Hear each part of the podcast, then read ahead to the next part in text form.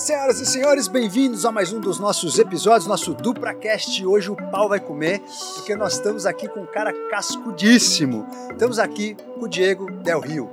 E ele trabalha de uma maneira extremamente tática na sua vida e extremamente perigosa.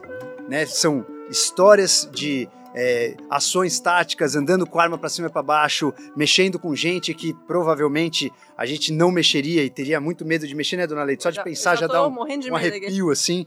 E aí a gente vai entender o que tem por trás da vida de um policial, da polícia civil. Como a gente pode viver uma vida em paz e dormir, colocar a cabeça no travesseiro, sonhar e pensar em estar numa praia deserta, tranquilo, mas saber que você tem pessoas ali que estão talvez querendo uma vingança, indo atrás de você. Diego, primeiramente, obrigado aí pela sua presença. A gente começou a conversar nos bastidores aqui, já deu vontade de fazer tantas Já deu vontade de perguntas atirar. ele. Mas eu começo com uma pergunta específica. O que te fez, cara, se interessar em ser um policial? Teve algum acontecimento da sua vida que você falou, cara, eu preciso fazer justiça? Teve sim. Primeiramente, boa tarde, doutor. É um prazer estar aqui com vocês, né? Nesse lo- local maravilhoso que você tem. Sua casa aqui é linda demais. Estive conhecendo Ele lá. Vai vir tomar um banho gelado aqui. Que né? lugar delicioso. disso, né? Pode estar combinado. que honra, que lugar delicioso, que energia maravilhosa que tem isso daqui. Muito obrigado. E vamos lá, respondendo sua pergunta, eu acho que a, é- é- eu sempre que eu falo na rede social com o pessoal que me pergunta isso, é muito simples a questão. Meu pai é policial civil. Tá. Eu sou filho de policial civil, meu pai ficou 37 anos na polícia Uau. entrou em 74 e eu fui aquela criança que vivia vendo meu pai chegando em casa, né, de roupa da polícia, com arma, com algema de viatura, numa fase hoje em dia é mais complicado, mas naquela época meu pai chegava a me buscar na escola de viatura. Então, cara, eu tinha aquilo lá entranhado. Imagina que que legal. Você achava? Imagina você na oitava série e seu pai chegando com uma blazer lá na porta. Nossa eu, eu descendo e meus amiguinhos vendo eu entrando assim. ele com o colete da polícia, submetralhadora na mão. Você já era policial ali, né? você. Eu né? achava o máximo, cara. E assim, eu via o empenho dele é, dentro da polícia, o quanto ele gostava e o quanto ele conseguia ajudar as pessoas, né?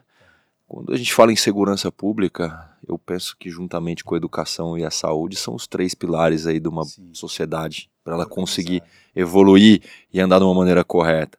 Então, como eu, é, é, eu con- conseguiria ajudar melhor o meio em que eu vivo? Polícia, gosto disso, via isso desde pequeno, vou prestar o concurso. Eu tive um pequeno, talvez, desvio de trajetória no seguinte sentido.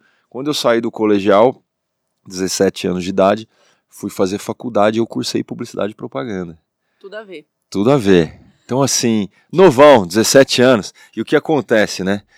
O homem ele já amadurece mais devagar que a mulher, Sim, né? sim. Bem menos, né? Então, com 17 anos, você é um, um moleque de tudo. Você perguntasse pra mim o que, que eu queria da vida, eu responderia nada. Não sei o que eu quero. Sei lá o que eu quero. Viver. Eu quero Viver. curtir. É.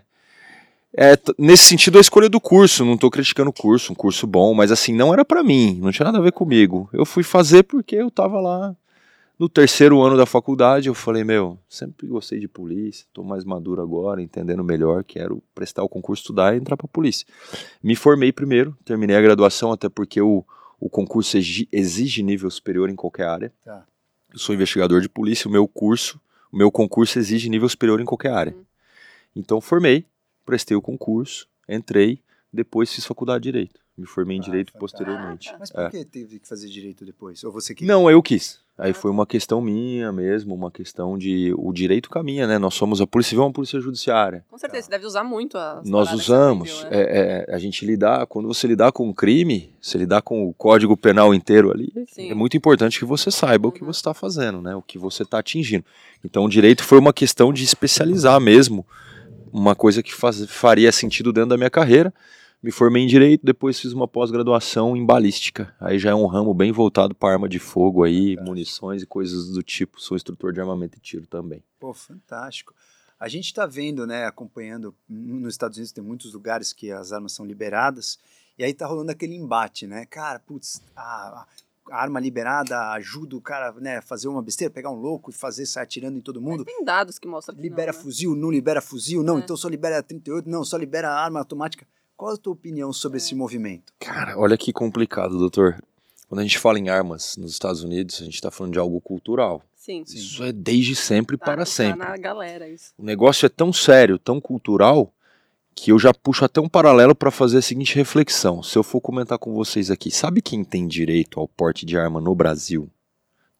Não. Não. Você chutaria que quem tem direito ao porte de arma no Brasil? Tipo um. General? É, tipo um cara que é dono de uma fazenda, sei lá, um Então, policial. eu como polícia teria direito a porte de arma? Não. Acho que sim. Não, Então, não, é é uma coisa que eu, eu- Ah. acho que é uma pegadinha. é uma, você já sentiu. Já me, já me liguei. Mas assim, a grosso modo, todo mundo fala, quem tem direito a porte de arma é a polícia, o juiz, o promotor. No Brasil não existe direito a porte de arma. Nós temos autorização. Ah, tá. Sabe o quanto isso é diferente? Eu sou autorizado a portar arma. Eu sou autorizado a portar arma durante o serviço e fora dele devido à minha função. Sou Uhum. policial. O meu porte de arma é a nível nacional. Uhum. Com uma simples canetada, esse- essa autorização cai. Basta que entre um governador e fale, policial, você não vai mais andar armado. Ponto. Caramba. É muito simples. Qual que é a diferença lá fora? Lá está na lei, está na Constituição Sim, deles, quinta emenda. Ninguém tira isso. Ninguém, ninguém. Pode chegar qualquer político lá, teria que fazer uma manobra de. Eu não sei direito como funciona. Se fosse aqui no. Brasil, emenda constitucional. Não é algo simples, é algo extremamente complicado. Sabendo disso, o pessoal lá sabe que ninguém vai tirar esse direito deles. Tá. Aqui nós não temos isso, tá? Então, Tá. porque aqui não é cultural. Estamos falando é, desse acesso a armamento, algo muito recente que vem acontecendo. Sim, E sim. pode ser que se transforme em clube de livro essa parada, né? Sim. Olha, nós estamos falando disso de cinco anos pra cá. Sim, sim, sim. De cinco anos pra trás, você nem falava em arma. É. Era, a- arma só da polícia e ponto. né? Não, eu lembro que teve uma época que juntou todas as armas, lembra quando era liberada? Aí Não, juntou. eles estavam tentando fazer desarma- desarmamento. É, o Estatuto dos Armamentos vem em 2003. É, É, antes, antes tinha porte de arma, hoje nós temos as opções no Brasil. Tem porte de arma no Brasil. Tem duas maneiras. Assim, ó, tem a posse. Pela Polícia Federal você pode possuir uma arma na sua residência, registrada, bonitinha. Sem carregar. Sem, sem Tá lá dentro. Você não vai levar ela para lugar nenhum. Tá. O porte de arma existe. uhum. Ele é emitido pela Polícia Federal. É no Sinarme que a gente fala. Qual que é a grande questão? Para você conseguir o porte de arma, exige que você comprove uma coisa chamada efetiva necessidade. O que é efetiva necessidade? É algo subjetivo. Não tá lá, efetiva necessidade é dois pontos, isso, isso, isso. Não tem.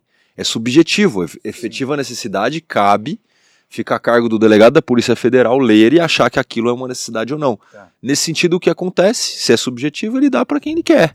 Hum, para você, eu quero dar o porte, eu entendo que isso aqui é válido. Para você, não. São essas complicações que permeiam.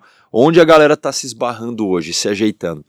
Existe uma autorização do Exército. Aí já é o Sigma. Que é o famoso Pra CR. Esporte, né? Caça esporte. esporte. exato, doutor. Onde a galera é chamada de CAC. O Tá. pessoal fala, vou tirar o meu CAC. Você não vai tirar o seu CAC, você vai se tornar um CAC. Uhum. CAC é uma sigla para caçador, atirador e colecionador. Então você pode ter uma arma para coleção, para atirador esportivo ou para caça. Mas você não pode sair com essa arma. Aí que Não, tá. Você, você pode levar ela até o clube, né? Perfeito. Você pode transportar ela até o clube de tiro e voltar. Como que você comprova que você tá indo pro clube? Então, separado? Essa, essa é o limbo da lei. É disso que a galera vai te tá utilizando. Sempre indo pro clube. Três da manhã o cara Qualquer arma, hora, onde você tá o indo? Pro Tá clube. esperando ali. É verdade, mas isso que o doutor tá falando é muito verdade. Por quê? Esse é- é um porte, é chamado porte de trânsito. Então ele é um porte de trânsito. Você pode transportá-la pro clube Sim. Antigamente tinha uma questão, tinha que ser desmuniciada, carregador fora da arma, arma de um lado, carregador do outro, tinha que ser é, é, dessa maneira. Hoje não. Hoje ela pode estar na sua cintura. Ah, ela pode dar na cintura. Pode. Eu não sabia dessa. Municiada e Eu achei quente. que essa regra ainda de porta-mala, não sei o que. Existia O mesmo. que, que é quente? Quente é que a arma está com a munição na câmara. Ela Ah, está, tá. É só puxar o Tá com a gatilho bala que na sai.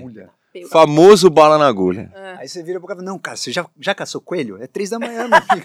Nunca caçou coelho? Exatamente, nunca caçou coelho.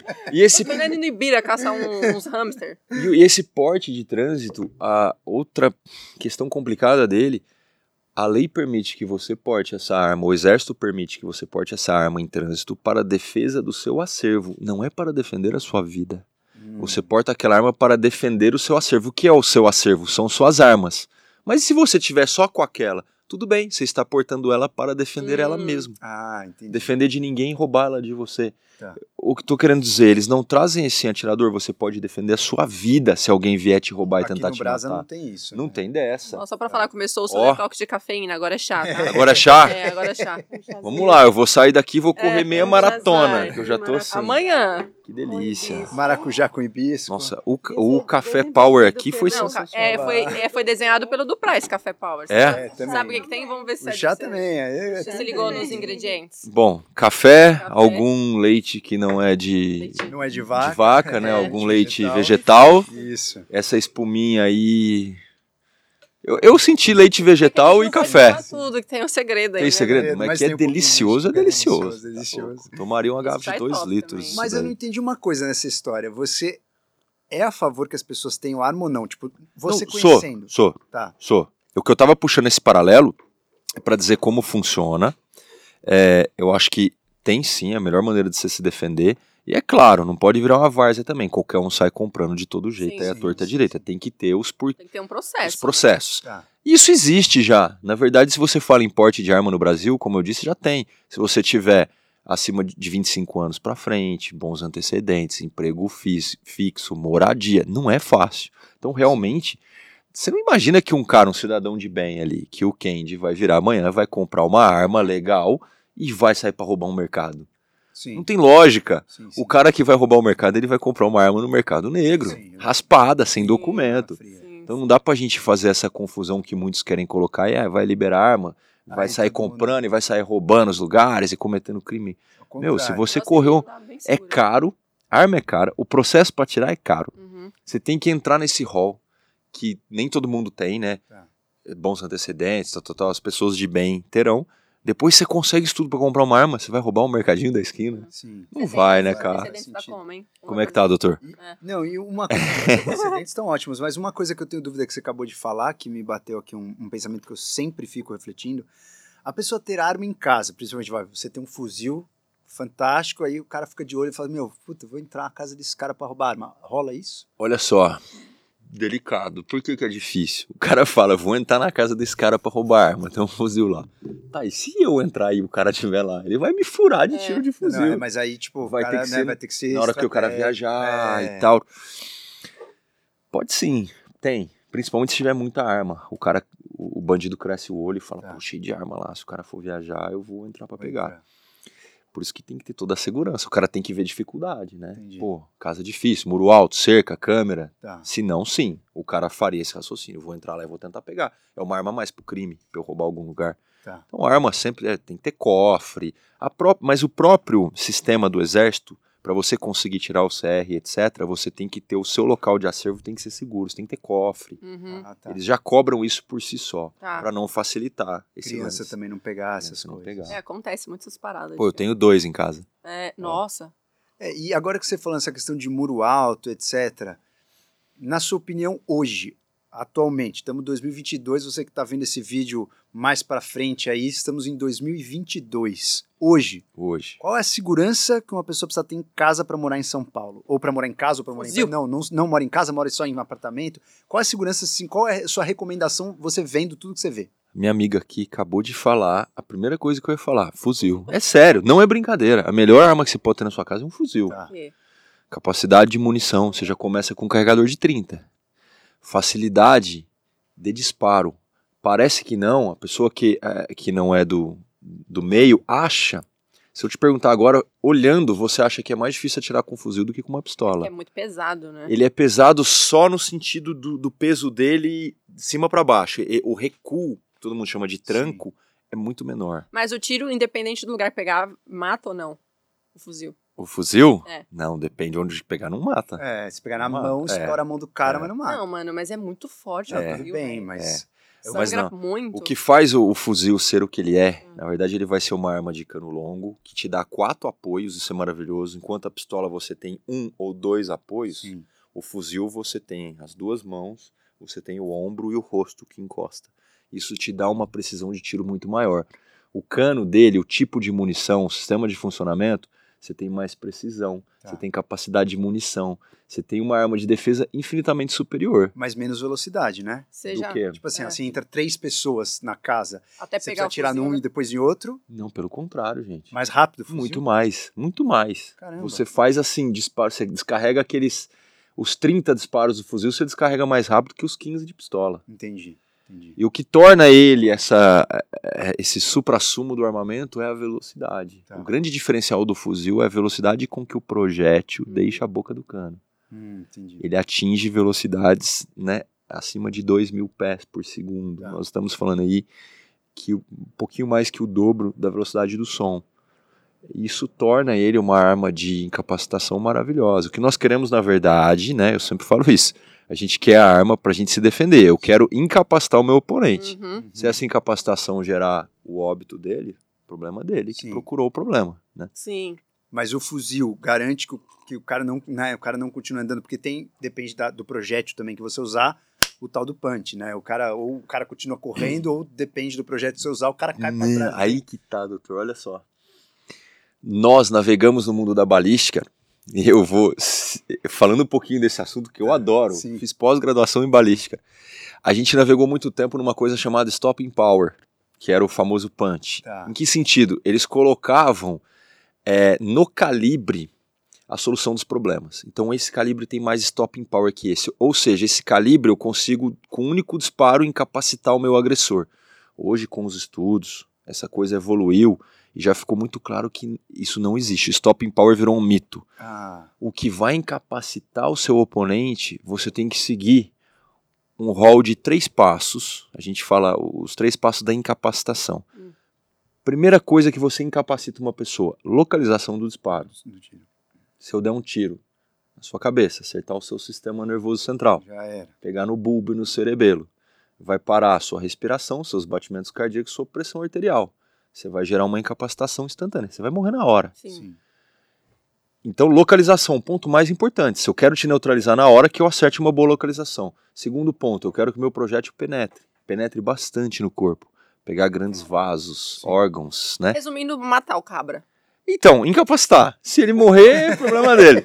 É consequência. Pense né? assim, se eu te der um tiro aqui na região do tórax, eu Aham. quero que o meu projétil entre o máximo possível. Eu vou pegar grandes vasos, órgãos, eu vou pegar a sua coluna. Entendi. E por último, eu quero a expansão do projétil. Eu quero que meu projétil, e tem projéteis para isso, pequeno e saia grande. isso, eu quero que ele entre e abra. Eu Oh, posso até entende. mostrar. Então, Ele entende. Eu operava baleado, pô. Oxi. Eu operava baleado. Isso é um projétil expansivo. É. Aí, ó. Você tá vendo que ele tem uma espécie Ah. Sim, de a um estrelinha. furo no, meio aqui? Sim. Quando ele bate, ele expande. Realmente ele abre, ele aumenta o diâmetro dele. 60%, 70%. Ele vai aumentar o, o diâmetro da lesão. Sim, sim. Aumentando o diâmetro da lesão, eu gero mais sangramento. Mais sangramento, maior chance de choque hipovolêmico. Sim, sim. Maior capacidade de neutralização da minha ameaça. Então eu não posso colocar mais no calibre a solução dos problemas. Eu coloco em quem tá, eu coloco no meu treinamento de pegar um fuzil e acertar bons disparos. É claro que o calibre vai ajudar, um calibre mais forte, mais fraco, munição expansiva ou não vai ajudar. Mas eu não posso colocar isso só no calibre. O que eu tô querendo dizer? Se eu der um fuzil na mão de uma pessoa que não sabe atirar e uma pistolinha calibre .22 LR na mão de um Exato. atirador, ele vai ganhar de você. Sim. Ele vai te dar bons disparos em bons locais, numa velocidade muito mais rápida, ele vai te matar e você não vai Mas aí parte-se do princípio com um bandido que tá entrando numa casa, o cara treina pra caramba e sabe atirar talvez mais do que um cara ali que tá com um fuzil, que é. O cara. Vai, imagina que é um, um advogado, né? Que Não- o cara não é uma. A importância do treinamento, doutor. Realmente, comprei a arma, comprei o fuzil, vou treinar, pô. E se não ficar treinando, esquece. Quantas horas o cara precisa treinar pra ele ter um fuzil em casa e ele fala assim, se precisar vai usar. Olha, eu, eu falo assim, ó, comprou o fuzil, vai pelo menos fazer uns cinco cursos primeiro. Caraca. Depois começa a colocar uma rotina de treino ali, pelo menos uma vez por mês, Tá. pra você começar a se sentir capacitado. Uma vez por mês dá pra você manter? Começa com cinco cursos ali. Tá. Depois, uma vez por mês, dá. um curso de quanto tempo isso? Ah, que seja um curso de um dia. Por que eu digo curso? O curso, você vai aprender ali desde a parte legal da legislação, você vai aprender a mexer no armamento, É desmontar, limpar, montar, tá. limpar, pegar a peça. Por que, que isso? Como funciona? Tá. Onde bate no que e faz sair a munição? Você tem que entender isso. Porque armas são objetos mecânicos. Isso falha. Uhum. Sim, É, é falha. É, Sim. dá pane na sua mão. Você tem que saber como resolver. sim. Você tem que saber sanar a pane. Tá. E se você não tiver condicionado isso na sua mente e a- o treinamento principalmente constante para que você jogue as suas habilidades do manuseio da arma para o seu sistema límbico, não fique precisando só do Sim. seu cognitivo, Uhum. que você faça trava, né? trava. Sim, O doutor sabe melhor que a gente aqui, trava tudo.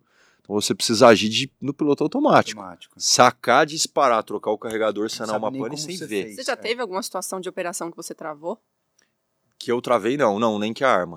Nem que eu travei, não, nem a arma. É assim, não, não que, que as armas travem com uma certa frequência, não é isso, mas É. pode acontecer. Você já viu alguém travar de não. É, algum de- de- de, policial? assim, cara, o cara teve um pânico. Assim. Não vi, sei de histórias. Tá. Do cara realmente travar, né? Entrar naquele visão Burnout. túnel, Sim, sim. 140 batimentos pra cima, entra, a gente chama na zona cinza. sim. O cara já não, começa a não conseguir, né? Descarga de, de hormônio no Adrenalina, corpo, adrenalina, ele consegue, não, não faz mais a. E você acha que isso é falta de treinamento ou é uma parada mental, assim, da pessoa mesmo? Os dois. Os dois, Os né? dois. Isso. É os dois. Ou Treina. seja, então tem pessoas que podem treinar à vontade que na hora do vamos ver vai arregar. Com certeza, o cara pode estar um exímio na parte técnica de armamento, Uhum. né? De posição corporal. Se ele não treinar o mental, Ferrou. o espiritual Vocês dele, treinamento mental lá, psicólogo, essas Não. paradas? nada. É tudo. Como assim? Tudo por conta. Se você não vocês procurar, trabalham numa opção- profissão de mais alto risco do mundo e vocês não têm acompanhamento? zero. Zero. Ô, prefeito, quem que a gente tem que falar? mas, mas eu fiquei com a dúvida da, da segurança da casa, porque É. você falou. fuzil. Assim, fuzil. Eu, Assim, fuzil pra poucos. Então, é, tá é, vamos lá, é que a gente acabou indo pra frente. Se você mas... quer se dedicar pra, pra bagaça, um hoje no Brasil você indicaria um cara se dedicar e comprar um fuzil. Tipo, Eu, sim. pai de família. Porra, Quer ter segurança? fuzilzinho. Você que tá pensando em fazer não, um boneco eu, já. Não, eu já era, já era. Meu, meu sonho já era ter um fuzil, Pô, cara. você, ô, você Agora ferrou com a cabeça é, do cara. Não, você que- tá. Vou levar ele pra tirar e ele vai comprar um fuzil. Não, Cara, pior eu tenho o sonho vai. de ter um fuzil desde quando eu tenho 12 anos de idade. Eu queria comprar um fuzil daqueles de bolinha, sabe? Arma de Sei, bolinha? Eu- sei. Eu, queria comprar um R15 de que bolinha. a galera cara. vê ele no Instagram todo zen fazendo yoga. Não, Não, mas mas eu- agora parece com um Não, mas, Mas eu, é, na vida é equilíbrio. sempre- então, mas eu sempre fui fã de arma. Eu, meu, comprava Glock, Beretta, sempre, cara, sempre. Arma de bolinha, chumbinho e tal. Cara, eu atirava, tirei minha adolescência inteira, né? Mas com essas armas. E aí meu sonho era ter um, sempre foi ter um fuzil. E aí quando eu, eu comecei a tirar o meu, o meu CAC, eu, eu falei pra, né, pra Nath brincando, ô, eu queria comprar um fuzil. Ela Eu perguntou pro cara lá, quando que ele pode comprar o história, fuzil dele? Eu falei, cara, não quero comprar o fuzil. Calma, agora né? eu tô voltando pro meu Vai sonho. comprar. Vou E aí o comprar que um fuzil. acontece? Lógico, né? Não tem opção de um fuzil. Claro, uma arma em casa, uma pistola. Pô, não dá, um revólver que seja. Tá. Mas um, re- um revólver não é até mais perigoso, porque se você não mata o cara. Essa é uma outra dúvida antes de você, né, acabar. A gente acaba enchendo ele de pergunta porque é muito Vambora. perigoso. Mas se o cara que tá entrando na tua casa vê que você tá armado, não azeda mais? Cara, acho que Ou- ou é intimida, mito? não? Não, não, tô dizendo. Imagina que você, tipo assim, teve que se render. O fato de você estar armado não, não acarreta uma retaliação muito pior do que se você só se rendesse antes? Se o cara te render e pegar você armado, você tá morto. É isso que eu ia falar. Isso que eu ia Na falar. cabeça dele isso é polícia ou algo do Puta, gênero. Sim, Entendi. sim, sim. Na verdade, é, a, a- a arma, né? Todo, todo propósito aí, a arma ela vem com grandes consequências. Sim, todo bônus vem o seu ônus. Tá. Coloquei a arma na cinta, coloquei a arma em casa, você já tem que começar a viver de uma maneira diferente, antever situações, Sim, sim. é, prever as coisas, não tem como, porque se te pegar vai dar ruim. Eu ando armado na rua, tudo bem, sou polícia e tal. Eu não posso perder. O que, que é o perder? Eu não posso tomar um, vai, levanta a mão, só um Sim, assalto. sim, Se sim. chegar nesse ponto, eu já morri. Porque ele vai pôr a mão na minha cintura, ele vai ver que eu tô armado, ele não quer saber se eu sou atirador esportivo ou não. Sim, Se eu claro. estou armado, eu sou uma ameaça pra ele. Se o cara vem te assaltar, você entrega tudo, então. Não, ele, Não, eu, ele não vai me assaltar, eu vou tirar nele antes. É, antes dele Mas- chegar no assalto, ele já morreu. Eu já tenho que estar já vendo morreu. isso, eu já tenho que prever, Cara, ó. é sinistro, velho. O Aquele cara tem cara aqui, é ó. estranho. Eu tenho que prever. E assim, dentro nesse sentido de, lógico, a gente não conseguir ver tudo o tempo todo, eu tenho que selecionar locais que eu frequento, Sim. horários. Claro, também. Eu velho. tenho que, dependendo do que eu for fazer, eu levo sempre alguém junto. É, tem um Nunca- segurança aqui. Nunca tô sozinho. Então, assim, O cara não é pequeno, hein? nada O cara é pequeno. grande, hein? Sancho Pança. O fiel escudeiro ali. É, entendeu? Nesse sentido, é claro, é, é, você ficar 100% ligado o tempo todo é muito difícil. Mas você pode mitigar esse problema, né? Eu hoje, na verdade, se você olhar pra mim, o cara já vê que eu sou polícia de longe, né? Sim. Sim. Tá escrito no meu É, tá aqui, pescoço. isso daqui, Sim, sim, sim. Então eu não posso me dar o luxo do cara chegar e falar, "Ah, levanta a mão aí, perdeu. Já morri. Ele vai se ligar que eu sou polícia, ele vai atirar em mim. Entendi. A chance disso acontecer é 99%. É 1% Sim. do cara falar, não, vai embora. Tá. Sim. Então, assim, tem que estar muito mais ligado. A gente chama de estar tá na condição laranja. O que, que é condição laranja? É. É, existe, um, existe um oficial americano chamado Jeff Cooper. Ele criou um código de cores para ele estipular os níveis de atenção das pessoas. Tá. Então, código branco, nós aqui agora. Estamos num local fechado, portas fechadas, tem o meu segurança ali.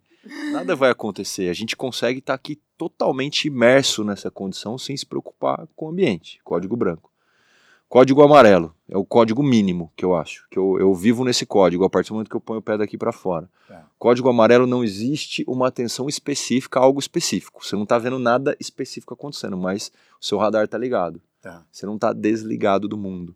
Sabe assim, parar na esquina mexendo no celular, Não, sim, viajando? sim. Não. Aí é código É assim. vermelho. É o tempo todo olhando. Mas morando no Brasil, esse código amarelo tem que ser É, obrigatório. Tem que ser mundo. obrigatório. Time, é. Mas aí que tá, doutor. Se você fizer uma análise das pessoas na rua, pelo contrário, Não, é- trânsito, a galera mora num código branco eterno. Exato. Cara, aqui na Faria Lima é todo mundo com o celular na mão andando na O cara avenida. para no semáforo, o carro, bum, Sim, mexe no sim, som. Vem um ali com o revólver, Sim. cara.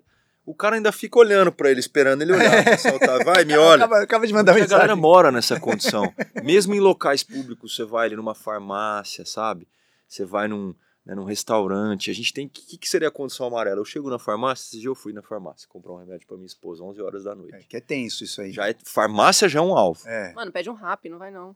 É, às vezes, pela, na minha condição, beleza, eu fui. Eu cheguei aqui, tava aqui o balcão da, da mulher, da farmácia. Ela tava aqui. Eu fiquei de costa pra ela, cara. Eu fiquei assim. Aí eu falei, ó, eu preciso de tal, tal. Mentira! E ela, beleza, beleza. Eu, eu dei, era um antibiótico, eu dei a receita assim. E eu falando com ela, ela com o olho assim, ó. Ela, moço, eu, oi. Ela, "Por que você tá de costa pra mim? Eu falei, porque a entrada da farmácia é lá. Muito bom! Se chegar um problema é dali. Farmácia é batata. Eu tava de costa pra ela. Chegou, imagina eu lá de costa aqui no balcão, ó. ó. Na hora que eu olho, já tá aqui atrás de mim. Quando você vai em restaurante, você escolhe o lugar pra sentar? Sempre. Sempre, mas é... Imagino. De, de E- frente pra porta do lado do banheiro. Imagino. Por que do lado do banheiro? Aí que tá. Não conta segredo. Ué, Não, mas é bom, ó. É. Por que do lado do banheiro? Tô num ambiente amplo, como um Hum. restaurante aqui, abertão, tá? Se eu tiver trocar tiro com um vagabundo e tiver mais de um, imagine que eu atiro num cara ali e tem outro ali. Olha como o meu raio de atuação é amplo, ele me pega dali. Se eu corro pra dentro de um banheiro, eu passo por uma porta. Na verdade, eu preciso de uma porta, eu crio um funil. tá. O cara me pegar, ele tem que passar naquela porta. Ah, saquei. Pra ele passar naquela porta, pode vir 30. Vai ter que fazer uma fila. Entendi. Não tem como abrir o leque. Se eu, se eu aqui armado for atirar no doutor e vocês estiverem armados, vocês vão me pegar. Até eu virar, ele já me acertou. Tá. Uma porta não, tem que passar todo mundo ali. Entendi. Então você afunila a situação, não tem tiro do lado nem atrás. Mas aí você chega no restaurante e não tem esse lugar, você não come? É, é, é, dependendo do local do, do local do restaurante, eu não. Ele chegou aqui com outro. fome hoje. Provavelmente ele foi lá no restaurante. Da... Foi isso, cara. Foi isso, queria contar. inclusive, a gente pediu até um almoço aqui. Deixa eu ver se tá chegando. Porque ele não... Sensacional. Não, depois do podcast vai estar todo mundo fazendo pedido na farmácia de costas. Caramba, exatamente. costas. Mas peraí, se você não tiver armado, não tem por que fazer isso. Porque o que, que adianta você tá olhando o cara chegar e fala, pô, já vi que Boa, boa. Até que adianta no seguinte aspecto. abaixa. Estou, estou lá, não estou armado. O cara entrou, eu vi uma situação de assalto ali, entenda, num local, num ambiente aberto. É muita gente pro cara olhar. Enquanto ele não olhar pra você, corre pro banheiro, se esconda lá. Os caras não vão assaltar no Pô, banheiro. mas aí o fato de você estar correndo já não causa? Janela de oportunidade. Você tem que fazer isso a hora que o cara não estiver olhando. Janela de oportunidade, a gente chama. Você tem que ver o momento. Pode ser que não dê. Tudo isso que eu tô falando não é né, a bula para Sim. resolver o problema. São Estratégias. estratégias. Sim, sim. Pode ser que dê certo, pode ser que não, mas pelo menos você tem uma chance. É. Então, sim. Corra pro banheiro, se esconda lá, sabe? É. Armado ainda é totalmente diferente, que você consegue fazer mais coisas, mas desarmado, fica de frente pra porta, vê o Sim. cara entrar, situação amarela que eu falei, você tá ligado. sim. No- Nada, em nada específico, mas ligado. Situação laranja, você identificou um problema. Sabe o cara entrar com o capuzinho do moletom assim, com a mão embaixo, fazendo sim. isso aqui? Já, já zoou. Opa, código laranja Sim. você identificou um problema específico. Que pode ser que não seja nada, mas pode ser que seja tudo. A partir do momento o radar é nele. Sim, Situação código vermelho, o cara sacou a arma e começou a roubar. entendi. Só que se você já vive, se você estava numa situação amarela e passou para laranja, você está fazendo a leitura daquele ambiente. A gente está fazendo uma coisa que a gente chama de ciclo OODA. Tá. observar, orientar, decidir, agir. Você fica esse ciclo vai rolando no seu cérebro, você faz a leitura do ambiente, toma processo de decisão o tempo todo. O que eu vou fazer? Eu vou correr, eu vou me esconder, eu vou fazer o quê? Dá muito tempo para pensar. Parece que o tempo para nessa hora aí do você... laranja, né? Exato. O, o tempo é infinito. Dá, é. Então você treinando, isso é treinável. Você treinando esse seu mindset, você instituindo o drive do mindset de combate, Sim. você tá anos luz na frente do, de todas as pessoas, sabe? Vamos treinar essa porra aí, pelo amor de Deus. Eu já, eu, ele tá falando, eu me identifico em todas. Eu nunca, tudo, toda, tudo que aconteceu na minha vida de abordagem nunca foi no branco, sempre foi no laranja. Eu sempre identifiquei. Já sabia. Falei o que vai acontecer, sempre. Acabei de, a semana passada, eu acabei de passar num, num laranja, num posto aqui na Hélio Peregrino. Eu encostei o carro, no que encostei, desliguei o carro, eu me liguei em duas pessoas saindo da loja de conveniência. E eles iam com certeza me assaltar. Assim, olha, eles, sabe aquela a sensação gente vê, assim, a gente vê que vai. Olhou um pro outro, sabe aquela sensação assim? Ele olhou para mim, eu olhei para ele, ele se ligou que eu vi. Aí ele quis meio que dar uma fingida, chamou o outro cara, saiu o outro cara da loja. Mesmo esquema, fonezinho de ouvido, capuzinho, aquela a, a mochilinha do, do rap do iFood e tal. Cara, a hora que eu identifiquei, meu, não desliguei o carro, ré, tal, ele viu saindo, olhando para mim, tipo, eu tinha certeza absoluta que eu ia tomar o enquadro. Caraca. Então, assim, a vez que eu roubaram meu carro, igualzinho. Eu vi o cara atravessando a rua, tipo assim, deu tempo de eu pensar. Ainda falei, puta, o celular de um lado, o celular do outro, a carteira tá aqui, vou entregar, não vou entregar. Então, tipo assim, todas as situações que eu passei, eu conseguia prever, só que eu não tenho o que fazer porque eu não. Né, Exato, né, não você não estava armado. O que hum. dá para fazer, como eu disse, é você criar esses mindsets para você conseguir, é, como eu chamei de janela de oportunidade. Fugir. Eu comentei sobre o ciclo ODA, que é um, é um estudo que a gente usa muito aí no treinamento, que foi também um oficial americano, John Boyd, que desenvolveu esse ciclo ODA, o ciclo de Boyd. Ele fala que o tempo todo a gente está girando isso na cabeça. O tempo todo você olha para as coisas, fisicamente falando, põe Sim. sua retina para ver partir do momento que você olha e vê, você se orienta, você toma um processo de decisão. Aquela orientação, você acessa mapas mentais, coisas que você já passou, experiências. Através dessa orientação, você toma uma decisão. Fantástico. O que eu vou fazer? É a decisão. A decisão gera execução, que é a ação. Observar, orientar, decidir e agir. Isso acontece com o mala também, com o vagabundo. O, uma janela de oportunidade é você quebrar o ciclo ODA dele. Vou dar um exemplo. Sim. Você está aqui, cara chegou no doutor, foi assaltar, você já perdeu. A hora que você viu, ele tá com a arma aqui. Vai, assalto, passa o relógio e tal. E o cara, você vê que ele tá acelerado, possivelmente drogado. Você fala, Sim, meu, é esse cara vai me dar um tiro, perigosíssimo. Sim. Aí você olha pro lado assim, ó, por cima do ombro dele e fala assim: não, não, não atira nele não. O que, que esse cara vai fazer? Fala para mim. Trás. Ele vai olhar para trás. É certeza. Ele vai fazer no mínimo isso aqui. O que, que ele fez? Ele girou o ciclo ODA dele. Ele teve que olhar para se orientar, para tomar um processo de decisão e agir. Você quebrou o ciclo ODA dele, você criou uma janela de oportunidade. Tá. Você pode correr, empurrar ele, enfim, N coisas. Tá. Claro, situação delicadíssima, gente. Nossa. Eu tô falando de situação de vida ou morte. Não vai sair reagindo em assalto claro, aí na rua. Claro, tá né? Tentar tomar a arma do é. cara, isso é difícil. Porém, pode acontecer numa situação assim. É o tudo ou nada. Gire o ciclo ODA dele. Se eu tô armado, eu vou fazer isso. A hora que ele virar, pau. pau. Tomou. Sim. Mas você, você não se ferra no Brasil fazendo isso, cara? Sim. Reagindo. É, dele... Ele falou, mas ele é treinado para Não, eu tô falando de um cidadão normal. Na, na legalidade, é. olha só, esbarramos hoje, é difícil. A gente esbarra sim. Nós temos hoje nossas administrações políticas aí, tem um viés muito diferente do que hum. a gente gostaria. É. Hoje eu, polícia, dou um tiro no vagabundo, pode dar mil dor de cabeça, mesmo sendo certinho. Tá. Legítima defesa. Legítima defesa, teoricamente, na lei, é um excludente de licitude, exclui o crime. Tá. Eu agi com os meios disponíveis para repelir uma agressão injusta. Perfeito. Mas tem vieses aí que vão querer me ferrar, Sim. e é direitos humanos, e é Pô, a caralhada um toda. Tem da Ana Hickman, que estava no hotel. Você lembra desse caso? Lembro. E é, aí é. o fã invadiu o hotel. Eu lembro. E aí acho que o cunhado dela tirou no, no cara, porque o cara queria. E o cara se ferrou? Porra, esse o cunhado se ferrou, mas é Sim. é que teve uma cerejinha do bolo ali, né? Qual foi? Tô falando que ele tá errado. Tá. Ah. Eu entendo, no ímpeto ali dele disparando, porque, gente, o que, que é cessar a agressão com a arma? Eu vou disparar até o cara parar. Sim. Quantos? Quantos forem necessários. Tá.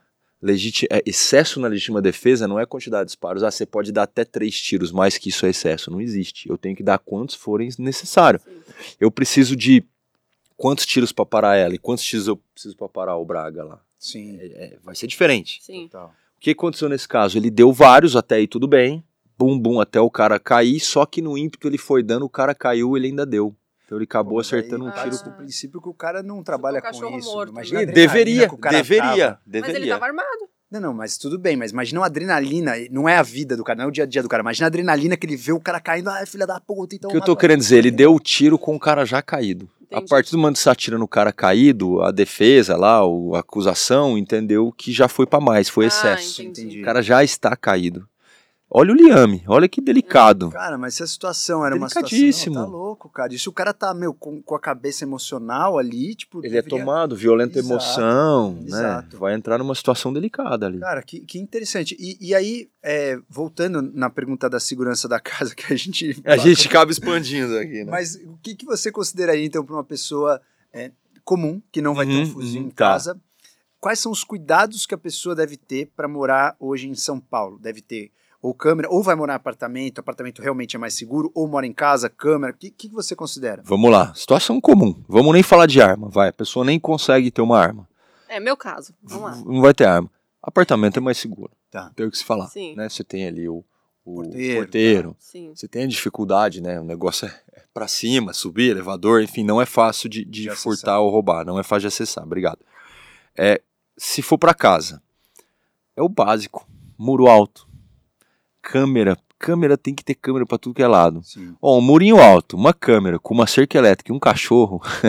já é grande parte. Porra, o cachorro só dele fazer barulho. Sim. Sabe por quê? O ladrão, ele vai do princípio da Ele facilidade. não quer problema. Ele vai olhar pra sua casa e olhar pra outra, ele faz, hum, ali tá mais fácil. Por que que eu vou aqui?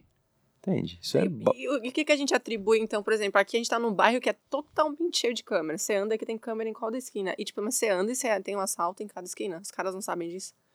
Sabem, mas o assalto na rua é mais complicado pelo seguinte, né? O cara vem, joga o capuzinho na cara, pega e sai agora correndo. de máscara ainda, né? oportunidade. Vaza, É. assim, né? Na casa, entende? Que a casa é mais difícil pra ele, vai perder tempo ali. É, ele não ele pega e sai risco. correndo. Não, ele corre na isso, ele não casa, sabe quem que ele vai um- encontrar lá. Ele acha que foi viajar, mas ficou alguém. É. Ele não sabe que cachorro que tem lá dentro. Sim. É muito mais difícil. A rua, por mais que tem câmera, a bandidagem hoje tá, né?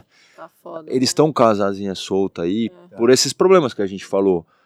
Seguram muito a polícia. Uhum. Nós somos. Nós somos a última linha entre a população cidadão de bem e o crime. Sim. Nós somos ali a última etapa. Depois da polícia tem mais o quê? Mais nada. Sim. Não tem o Batman pra chamar. Que se eles seguram a gente, quem sofre é a sociedade, quem paga é o povo. Sim. Então, assim, é, onde entra o problema? Políticas públicas. Essa é- esse é o segredo. Tá. É política. O que faz a gente melhorar ou piorar enquanto sociedade, querendo ou não, é política. Nesses últimos anos, você acha que melhorou? Melhorou. Tá. Melhorou. A Melhorou. violência melhorou ou piorou? O que, é aí que tá. As, as de políticas vocês e, a- e a- a- as políticas melhoraram. Tá. Mas nós passamos uma fase pandêmica, Sim. onde gerou muito desemprego, Sim. onde a economia a gente vê depois. Tá. E aí que começou a acontecer, aumenta-se o número de crime, mais gente desempregada. É, Isso foi inevitável, não teve como segurar, nem as políticas. Então, é políticas de segurança pública, nesse caso, que vão ajudar isso a melhorar ou não. Sou polícia, treino, arma, tal. Se eu não tiver uma política em volta disso que vai me deixar trabalhar, vai me deixar ajudar a minha sociedade, defender o povo, de que maneira? É, ela, vagabundo, você tem que falar a linguagem dele. Sim, sim. Não adianta você achar que você vai chegar lá pedindo, por favor, pare de roubar. Tenham te consciência. imploro, Tenham consciência. Consciência social não tem, cara. É foda, né? Se não deixar a gente trabalhar, trabalhar, aprender, tirar vagabundo da rua, eu não sei o que vai virar E disso sequestro é uma parada que diminuiu muito, né? Ou não? Sequestro na década de 90 foi o ápice. Tá. É, sequestradores de outros países, Chile e Argentina, foram presos aqui no Brasil, fizeram escola na cadeia, ensinaram os bandidos disso. aqui, Ah, é dessa, é dessa época. Nessa época. Eles ensinaram os nossos bandidos a se virarem sequestradores. Década de 90 teve um boom. Tá. Até a unidade que eu op- opero hoje, no GER, nasceu como Grupo Especial de Resgate. Nós éramos uma unidade. Você já resgatou uns caras? Não, Não? aí que tá, por quê? Isso foi na década de 90. Eu ainda era bem novinho ainda. Há dois anos de idade. Eu tinha dois anos de idade. Então, é, é, tinha muito sequestro. Caiu muito em desuso. O vagabundo viu a, a possibilidade de fazer crimes diferentes aí. Hoje tem o sequestro relâmpago, quadrilha Pix, mas aquele sequestro de cativeiro, não estou dizendo que não tem, Sim. mas caiu muito. pela dificuldade, que é Dificuldade. e porque a, a nossa Tá tudo a rastreável, polícia né? civil e as polícias no geral, mas vou falar da minha polícia, que eu sou muito orgulhoso em pertencer, deu uma resposta muito forte na época. Tá, Esses caras aí começaram a sequestrar e a polícia ia pra cima e não tinha dó não. entendi. Era pra acabar com aquilo. Então os caras falaram, opa, não tá dando pé mais não. Tá. Tá dando muito ruim. Começaram a migrar o tipo de crime, tá? Eu acabei não vivendo essa época na polícia, só sei da, da história, tal. Meu pai trabalhou nessa época, o que aconteceu. Tá. Mas é, tem menos. Tem Ah, bem, tá. bem, bem menos. Tinha-se muito mais. Só mudou o E tipo. Qual que foi a operação mais cabulosa que você participou? Nossa, é que, Que assim, marcou você, que marcou tua carreira? a gente trabalha basicamente tendo operação toda semana. Toda semana é cabuloso. Caraca! É, é, eu trabalho numa unidade que marcou? tática que, assim, a gente trabalha cumprindo mandado de busca e de prisão é, de crimes mais específicos, assim, né? Crimes do partido, enfim, são operações semanais. Sim. Pesado. É, sempre é cabuloso, né? Sempre tem alguma coisa ali. Mas tem alguma que você ficou com medo, assim, que você falou, cara, talvez não. não Medo? não Todas. Pra casa? Ah, todo tem que ter, né? Tem que ter. tem que ter aquele medo controlado, É. né, um- até um dos princípios, né? Agressividade controlada, o medo controlado tem que existir. Claro, se tiver um medo excessivo, você trava e não faz nada, Sim. mas se você não tiver medo também, você morre. É, entendi. Então, é claro, vou falar pra você que eu chego lá e é, dá um frio na barriga, Sim. Mas é bom, é necessário. É aquele medo controlado de você pôr a cabeça no lugar e não tomar nenhuma medida Você vai, mais. você vai em jejum ou você vai depois de comer? Porque não, porque tem essa. Eu me lembro quando eu atendi os bandidos, É. os Eles vão em jejum. Mentira! Vão. com o intestino preparado. Mentira! Isso que o doutor tá falando, falando. as quadrilhas grandes, quando eles vão, eles vão de jejum, eles tomam uma semana de antibiótico. Isso, Mentira. isso. Antibiótico já no corpo, já tá É. preparado. Não, e não morre, não morre. Eu cansei de pegar bandido com 13 tiros, não morre. Aí você pega um pai de família lá, bum, um tiro. Ô, É porque você pensa, você toma um tiro, pega no intestino, Hum. você tá com o intestino cheio. Fala aí, dá já ruim. Era. Dá Não, ruim. infecção e morreu. Infecção, dá ruim. É, se tá com preparo, Mano, Os acabou. caras são muito profissionais. Já deixa um antibióticozinzinho rolando ali, que já tá rolando Não, Diego, mas ali. teve uma operação que marcou você e você não quer falar. É que algumas nem dá, né? Ah, nem posso. entendi. Tá, tá, vamos falar de operação não. Então fala algum, sei lá, algum caso assim que você presenciou. Não precisa ser uma operação. Olha. Eu, sei- eu já contei isso em, al- em alguns podcasts alguma vez. Eu, Não, eu tive. mentira, esse vai ser o primeiro que ele vai Tá bom. Não, é que eu falo de uma situação que eu tive interessante. Eu trabalhava lá, a gente estava investigando uns traficantes. Então estavam no grampo e tal. E os caras resolveram roubar, não queriam só traficar. Eles foram roubar um caminhão. Uhum. E a gente sabia que ia acontecer numa área específica ali num- entre algumas ruas, mas não sabia qual Tá. né, específica. E a gente posicionou as viaturas todas assim, ficou esperando. A- Aconteceria em algum local e aconteceu na frente da minha viatura, assim. Os caras vieram, veio uma moto e um carro, abordou o caminhoneiro, mas não tiraram ele de dentro, deixaram ele lá dentro. Só embarcaram e saíram com o caminhão. E vocês assistindo E a gente assistindo tudo, cara. Mano. Olha que sensação ruim de você não poder agir, porque naquele momento um disparo seria uma legítima defesa. Eles estavam com a arma na cabeça do cara. Mas eu posso acertar o cara também, né? Hum, Um disparo muito delicado. Caramba. Quatro horas da manhã, chovendo, tava chuviscando, sabe? As situações. São, a gente tem segundos para tomar processo de decisão. Isso, Sim. isso é delicado para a polícia. Sei que a gente, nós policiais gostaríamos muito que os administradores, políticos, sociedade abrissem os olhos para ver. Nosso processo de decisão é instantâneo, Uhum. sob estresse é vida ou morte. E a gente tem que escolher ali. Então eu tô dizendo, de repente você dá um tiro naquele cara e acerta o caminhoneiro, você tá, você tá preso, vão te Acabou julgar, tua vão te carreira, crucificar. acabou. E esse caminhão a gente acabou não, não atirando nessa hora, mas a gente foi atrás. A gente tava de viatura descaracterizada, sem desenho nenhum. A hora que a gente foi, os caras perceberam e começaram a atirar na viatura. Aí Nossa. nós tivemos que atirar neles.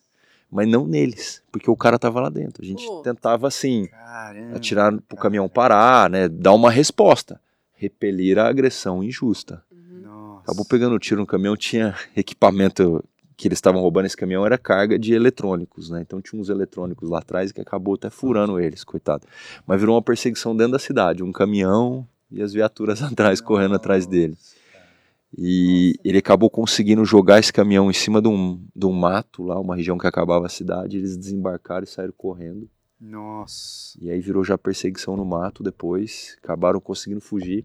Nossa. A gente foi pegar eles uma semana depois. Putz. E o caminhoneiro?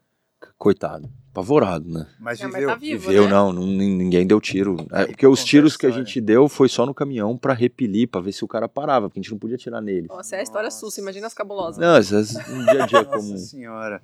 É, o processo de decisão ali é, é muito, muito rápido. né? Instantâneo. E muda toda hora, né? Você decide aqui em um segundo, já mudou o que você tinha que decidir, Cara, porque virou. ter- Tá muito bem da cabeça É, pra fazer e, e isso. uma coisa interessante, uma dúvida interessante. Você prefere lidar com um bandido que você sabe que o cara é profissional, que o cara realmente estuda, que o bandido é casca grossa, que o cara não, faz, faz preparo, sabe atirar, não sei o quê? E jejum. Ou com porra louca, porque eu me lembro uma pesquisa que uns caras fizeram uma vez, e eles apresentaram situações para criminosos, mesmo que tinham sido presos nos Estados Unidos, isso, situações de rua assim, qual pessoa você assaltaria?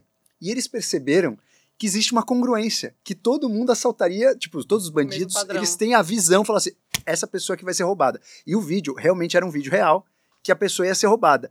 E os bandidos tinham uma capacidade muito maior de identificar quem ia ser o assaltado do que as pessoas comuns. O que Legal. eu quero dizer com isso? Tem bandido que o cara, ele é PHD, velho. O cara sabe o que tá fazendo, né? O cara não é o cara só de, de, de, de, sei lá, oportunismo, o cara tá louco e quer sim. roubar. Você acha mais fácil por trabalhar com um cara PHD que você né, lida muito com ele, você sabe mais ou menos como o cara vai agir, porque o cara é um PHD, ou com um bandido de primeira viagem, meio louco, drogado e tal? A situação é o seguinte: o bandido louco de primeira viagem, ele é mais perigoso pra vítima. Ele atira de Ah, graça. Entendi. Ele vem cheiradão, né? ele mal sabe mexer naquele revólver que ele comprou no mercado negro, e se você espirra, ele te dá um tiro. Entendi. Esse cara é perigosíssimo nesse sentido. Sim, sim. O bandido mais bandidão, treinado, ele não vai atirar em alguém de graça. É. Uma quadrilha que entra numa casa, eles estão em cinco, seis caras, são uma quadrilha, eles já evitam mais esse tipo de vou matar a pessoa de graça. Sim, sim. Eles vão fazer coisas horríveis, amarrar e né? tal, mas eles também não querem né, Problema problema eles. nesse sentido. Agora, para nós, da segurança, é claro que o cara mais treinado não é vantagem, né? Eu não quero um cara que saiba fazer as coisas. É que, infelizmente, no Brasil, nós vemos situações de quadrilhas aí, esses caras que roubam cidades pequenas, caixa eletrônico. Sim. Esses caras muitas vezes vêm, é, são ex-integrantes do exército, Ah, são ex-integrantes da polícia, putz. que saíram e estão no crime. Esse cara é complicado. O cara muda de lado. O cara sabe muda de lado, só que o cara tem uma experiência, tem um treinamento, não é um idiota. Caramba, cara. Então, entendeu? Esse cara, ele ele tá do outro lado, ele não é mais o nosso time, ele tem um treinamento para isso que tem nós também, que Sim. tem as unidades especializadas. Sim. Nós estamos aí para ganhar o jogo. Quando nós não estamos você para empatar. participa de uma operação dessa, você chega a trocar ideia com esses caras? Tipo, depois que você prende? Não, Não? não, Não? Não, não, Não. tem ideia, né? não, não tem tem, ideia. É. não tem muita ideia, não É. tem A muita gente ideia. trocava mais ideia do que vocês. Eu lembro É. quando eu recebia os pacientes com o policial, a gente, como médico, eu conseguia falar muito mais com o bandido do que eu vi a relação do bandido com o policial. É, uma sem relação, relação. assim, A gente- relação. Ah, em relação a gente, é, como eu disse, é como se fosse um jogo, sei lá, é gato e rato. entendi. A gente joga pra ganhar, a gente tá ali o que eles quiserem, a gente quer em dobro. E nosso time é treinado, é preparado. Em A gente termos vai. de equipamento, cara, eu me lembro uma vez, não sei se é, talvez tá na tua memória essa situação, mas eu me lembro que acharam uma arma numa caçamba em Santos, que era uma arma que não existia no Brasil, que derrubava helicóptero, não sei o que, uma arma super rara, e que os caras acharam uma caçamba num, num carro em Santos andando, e eles viram pela câmera da rua, tal, não sei o que. Aí eu falei, cara, como que os caras têm uma arma que ninguém tem, que derruba avião e etc. Em termos de equipamento, existe essa diferença, tipo, quanto mais casca grossa a facção, melhor os equipamentos, e existe uma incongruência do equipamento hoje da polícia tática com esses caras? Perfeito. Se você pega hoje no Rio de Janeiro, você vê a bandidagem fortemente armada, com os fuzis, com a K-47 e tal. Tem bons armamentos, tem. A questão é, esses caras pegam armas boas com miras. Hoje você vê muito mira, né? Uhum. Só que, tem que a gente tem que entender que aquilo lá exige uma dedicação de estudo muito grande. Mexer com aquilo não é fácil. Tá. Aquilo lá vai física, tem que fazer conta. Você dá na mão do moleque lá, da- tá com a mochilinha nas costas, ele não sabe usar. E ele põe a mira, se você não regular aquilo, ele tá pondo ali. Ele tá atirando, tá pegando ali. Ele não acerta, porque Entendi. exige um estudo. Nesse sentido, que eles a gente leva vantagem, claro, Tá. em cima deles. Outra coisa, eles têm muitas armas de calibres de alta velocidade, que são calibres como o fuzil, mas tem muita coisa muito antiga, muito velha. Tá. Não são tecnológicas, assim. Tem muita arma arcaica, que a gente ainda leva também vantagem por ter coisas mais modernas. Resumindo, o crime está muito bem armado, sim. Tá. Eles têm muito efetivo, mas é mal treinado. E nem acredito que. com- Porque vai ter um ou outro que é bom, que entende, mas a grande massa deles não é boa, não. Entendeu? Então, vai, ali o que vai morar a cereja do bolo é o seguinte: nós vamos ganhar sempre. Porque a gente vai estar sempre um passo na frente deles. A gente tá aí é para isso, é nosso papel. Sempre jogar esse jogo para ganhar, sempre estar um pé à frente, sempre treinar mais, se Tá. dedicar mais, Uhum. Aprender mais para proteger todo mundo. Essa é a ideia. E, e quando a gente pensa hoje né, no, no controle do poder, né, a gente vê muito. Eu me lembro da época em São Paulo teve toque de recolher do, do. PCC, 2006. etc. Nessa época, inclusive, eu trabalhava no hospital. é, eu, eu, eu trabalhava acho que no ano seguinte no você não hospital. era médico, doutor, já. Não, não, é em 2007. Acho me quantos formei, anos ele tem? me formei em Porra, 2006. Não, 34 anos, Então, me- 35 me formei em anos. 2006. Me formei em 2006. Em 2007 eu trabalhava no Achei que a hospital. gente tinha a mesma idade. É um ancião, velho. E aí, aí eu dava plantão no hospital do Jaçanã. E que era um hospital, cara, que era, tipo assim, putz, eu, eu, eu ia dar plantão no Jaçanã e chegava sempre, tipo, peneirado, não era nem baleado, é peneirado. E aí eu me lembro uma vez a gente estava no, no centro cirúrgico, os caras invadiram, os caras de uma facção invadiram para resgatar um, um bandido e saíram atirando no hospital inteiro e tal. E aí eu comecei a refletir muito nessa época o quanto, né, uma sociedade realmente tem um controle do governo é, real, Atual, oficial, né? e o quanto que a gente pode ceder e realmente tem áreas que a gente não controla mais. Então a gente vê, por exemplo, na Itália tem áreas que a máfia controla. Aqui no Brasil tem morros que no Rio de Janeiro talvez ninguém entre, né? No Guarujá tem o Morro do Perequê, que, O do cara, macaco. Fui lá faz um mês. então, quanto a gente tem realmente de poder hoje nos oficiais, quanto, o quanto a polícia realmente tem poder e quanto que o Perfeito. poder está na mão das facções. Perfeito. Se eu for te falar polícia versus facções, depois eu coloco a política no meio, você vai entender. Tá. Hoje, se eu for te falar minha unidade, nós somos a ponta da lança final da Polícia Civil, uma unidade de operações táticas especiais. Não tem lugar que a gente não entre. Não tem, não, Não tem. tem. Não tem. Qualquer lugar. Em São Paulo, qualquer lugar assim. Qualquer lugar do Brasil. Se chegar hoje, você entra. A gente vai entrar, não estou dizendo que a gente vai ser bem recebido. Estou dizendo que a gente vai entrar.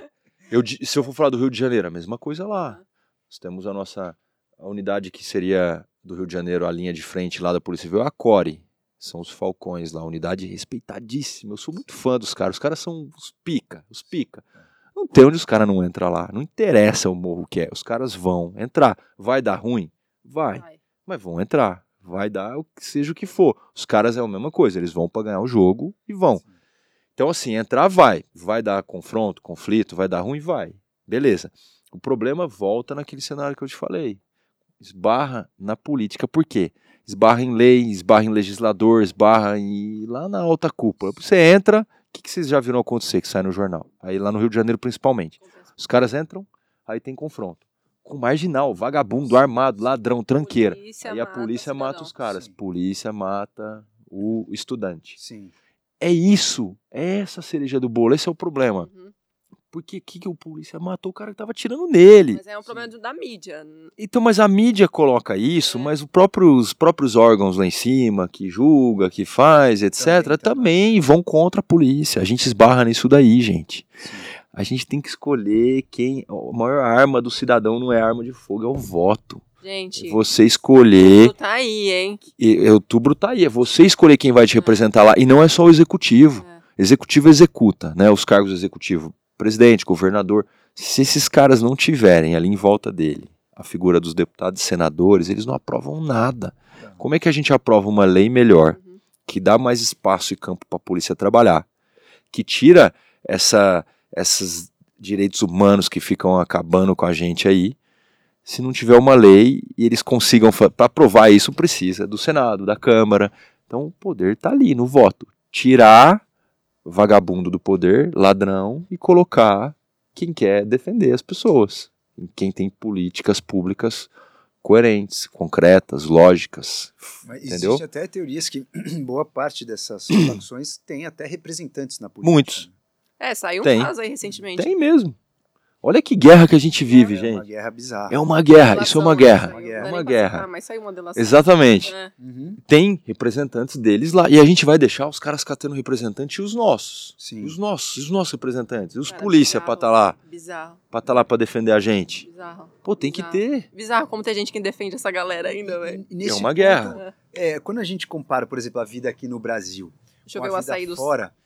É, você tem esperança, assim, em relação à violência no Brasil? Qual, qual é a tua previsão, assim? Você acha que realmente a, a violência no Brasil tende a diminuir nos próximos anos? Eu tenho esperança. Tá. Eu tenho. E é, é inevitável, né, doutor, não falar disso, como eu estou citando, pela parte política. A gente veio de quanto tempo aí, de décadas, de uma política pública que está arruinando a segurança. Sim. É muito tempo. Vai demorar de novo um médio, longo tempo, prazo. assim, Então, assim, só que tudo pode acontecer.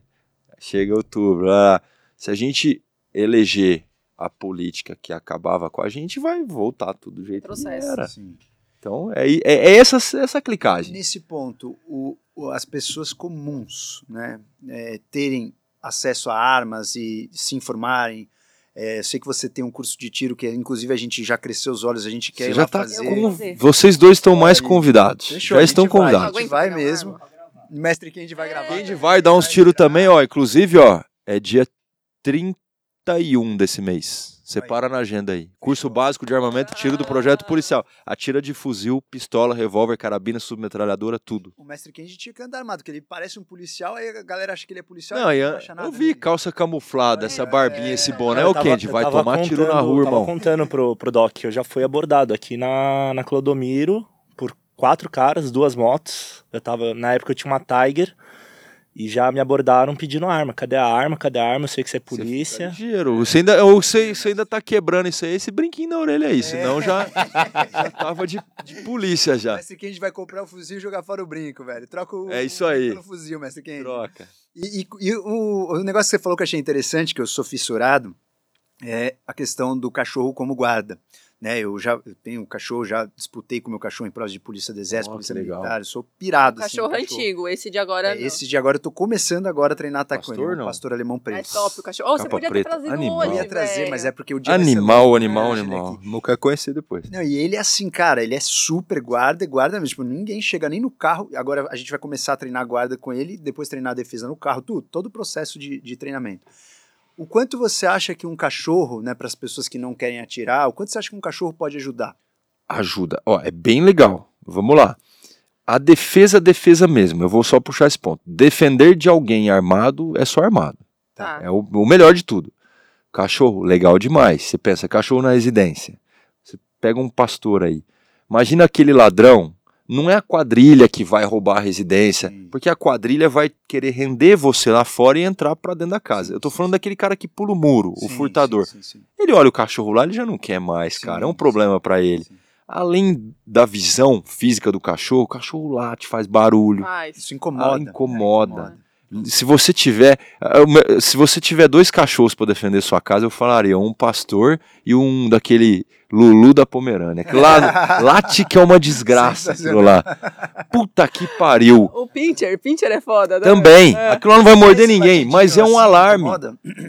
Incomoda no seguinte aspecto, o cara tá, porra, esse cachorro vai acordar todo mundo, Entendi. caralho. Entendi. Não para, aquilo lá vai- não para. Olha que como faz, faz sentido, tem a lógica.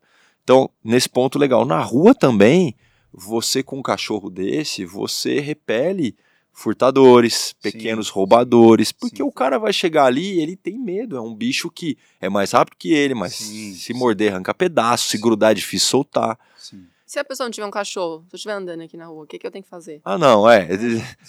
Vamos- Zona amarela. Zona amarela, aprenda uma luta, no mínimo. É, eu vou fazer Mas volta a dizer, arma de fogo, você aprendeu, você é faixa preta de 100 modalidades, arma na sua cabeça você já perdeu, Tá, Sim. você já perdeu. Sim. você tem razão. Não vai, é, é ação reação. Uhum. Até você pegar já É tomou. melhor gastar o tempo lá em Atibaia, né? Atibaia, Vamos lá, Atibaia, projeto policial, dando Todos tiro. os dias ali é no Krav Maga, né? O quê? Cravo, o quê? Krav Maga. Que é o que você desarma, pega a faca, Ah, não tá. sei o quê. Tá. Agora, é um pouco voltado para a tua vida, né? É, você tem medo, assim, no, no sentido de sair de casa e não saber se vai voltar? Você pensa nisso? Eu passei a pensar nisso quando eu fui pai, né? Eu imagina. tenho um de um ano e sete meses, um ano e oito, e eu tenho um de três anos, vai fazer quatro, Uhum. dia 1 de agosto. Tá. Tá quase quatro anos. É, a- a gente tem essa reflexão, porque eu falava, pô, se eu sair e não voltar, esses caras aqui, quem Sou- tem que. Sou eu que tenho que cuidar deles, cara. É. Tá. Eles vão sofrer, eu tenho que prover, né? educação, saúde, financeiro, tudo. Isso me deixava meio mal. Tá. Mas assim, tem que sair de casa. Uhum. Então não- eu não pude deixar que isso virasse um problema, né? Não, não deixar que isso me pegasse no sentido de eu ficar paranoico. Gera uma certa preocupação, mas. Mas aí você não podia mu- mudar pro administrativo, sei lá, não tem umas áreas mais tranquilas. Ah, mas eu fico doente da cabeça se eu fizer isso. Nossa, você é viciado em adrenalina. Total. É, então, a total. dopamina, É. quando vocês estão numa ação, não sei o quê. Dopamina. Então. É. Como é que vive depois de achar a vida legal? Olha que interessante, doutor. É. Eu, preciso, eu preciso até conversar depois sobre isso aí. Virar bodybuilder, se pá. Não, ou, Né? não, ou surfista de onda gigante, ou, surfista, ou, ou ou pular de um prédio de paraquedas. Não, assim, olha só, eu vivo, pô, eu dou aula de tiro, eu tô sempre atirando, eu gosto muito de estudar assuntos relacionados, neurociência, comportamento em volta disso daí. É claro, é, não dá pra deixar viciar ao ponto de falar não vivo mais sem isso, mas eu doso, né? Eu tenho meus momentos lá com a família, tranquilo, e tenho um pouquinho dessa adrenalina. Mas sim, se eu falasse hoje, eu vou para um administrativo, não vou ter mais nada disso, eu não dou conta, não é pra mim. É, acho que vai ser natural, né? Vai chegar um momento que ele vai falar. É, eu acho que é natural, É. é natural. É É até, é até na limitação física, né? Quando você começa a ver que o Exato. físico deu um... Não tá acompanhando. A galera toma muito veneno pra ficar, tipo assim, bem no físico. Como é que é? Ah, até na cabeça, vocês vão pra uma ação, tomam umas Tem uns caras que tomam uns whey de morango diferente Uns lá.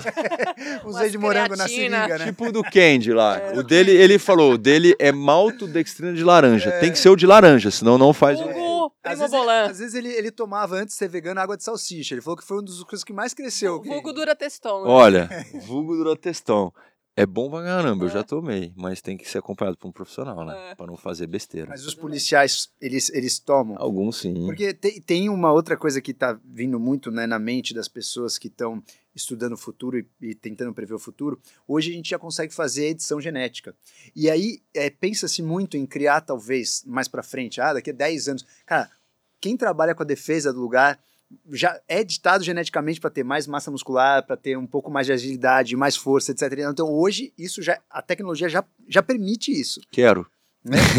você, você acha que esse é o futuro assim da polícia? Pô, mas precisa, precisa, porque, né? Nosso trabalho, estressante, exige o físico, exige muito físico, exige o mental, e por muitas vezes você tá em condições de baixa alimentação, dormindo pouco, quando você tá em Nossa. processo. Eu ia perguntar, porque assim, eu, eu vejo que a área de vocês, vocês cuidam bastante do físico, mas a polícia normal que tá na rua, não. Não. Tipo, você vê uns caras gordinhos mesmo, assim, andando de bike, para de rir, ok, no patinete ali. E aí, né, devia ter um- uma parada Mas tem nutricional. treinamento, né? Não, Não. tem nas unidades especializadas, igual a Ah, minha. entendi. Mas gente na tem a polícia Convencional, não. não. tem, Não, certeza. Tá. não, não tem. A gente tem, até pelo tipo de trabalho nosso, a gente treina a parte tática, técnica, né? Tiro e tal, e a gente treina luta, treina físico. Sim. Tá. Sempre preparado, sempre. Porque, primeiro, a gente sai pra rua aí, nosso equipamento já dá uns 20 quilos. Caraca, Nossa, sim, tá verdade, é Então, muito pesado. haja, você tem que estar, né? Não, não precisa estar igual o Candy aí. É, no bodybuilder no bodybuilder. shape, mas tem que estar no mínimo ali, né? No mínimo um pouquinho mais alinhado Tá. pra aguentar o baque. Sim. Então isso é extremamente necessário. Eu vejo, é, nós não temos o incentivo para isso, cada um busca por conta própria, mas eu vejo a, a extrema importância de você Pô, procurar cara, a parte, né, nutricional, a parte física de treinamento físico, mente, tudo, cara, se parte você não tá- espiritual. é. Sim, Tem que estar alinhado, senão você não aguenta. Ô, chegou teu stack aqui, ó. Aí, ó, stackzinho. stack é que treta, maravilha. hein? Olha que maravilha. Ah, é interessante esse negócio da parte espiritual, cara. Assim, É o verdade. que que você faz de parte espiritual? É, uma, Pode foi até comer, uma Diego, pergunta. é é, tudo é tudo igual? É, É é tudo tudo igual. seu, é tudo Cara, teve até uma pergunta Manda, que mandaram manda. aqui que foi muito interessante. Que espiritual. eu não ia fazer essa Eu pergunta, isso. mas eu É achei muito interessante. Vamos lá. Quantas pessoas você já matou? Olha isso, ninguém pergunta Não, quantas não é pra pessoas eu matou, salvei, não, é né? desestabilizou. Como é que Ah, fala? é, cara? não, é neutralizou. Neutralizou. Neutralizou. Ninguém pergunta quantos eu já salvei, né? Só quantos Não, eu não, a gente. matei. Quantos salvou também. Então, assim, ó, quantos matou e quantos salvou, mas. Não, não, não, não desestabilizou, né? De, Não, é que ele falou a palavra, não, é matar. então, mas é... a gente quer saber. Neutralizar. Neutralizou, Neutralizar, mas é. quantos que você neutralizou que foram pro Papai do Céu? Não, não teve, não. Nunca. Nunca. É. Então, Cara, é então espiritualmente, é, é um pouco mais simples você estar nessa ação. Porque o problema espiritualmente, tipo assim, cara, eu tirei a vida de um ser humano, né? Você quer sair? Não, depois eu, eu Ah. como, eu tô tranquilo. Parte espiritual até brinco, cara. Eu falo, tô com o meu, meu mentor espiritual, tô sentado ali, ó. Aquele cara. É o Braga? Sério, o Braga. Meu Deus, não tem noção. por que, que o Braga é mentor Braga, não quer comer Braga. Porque o, o Braga, o aí, Braga Braga. estuda a Teu parte. Espiritual há muitos anos. Assim, ele já foi em todas as religiões, sem Tá. imaginar. Aham. Já conheceu de tudo, estuda muito, lê muito. Tá.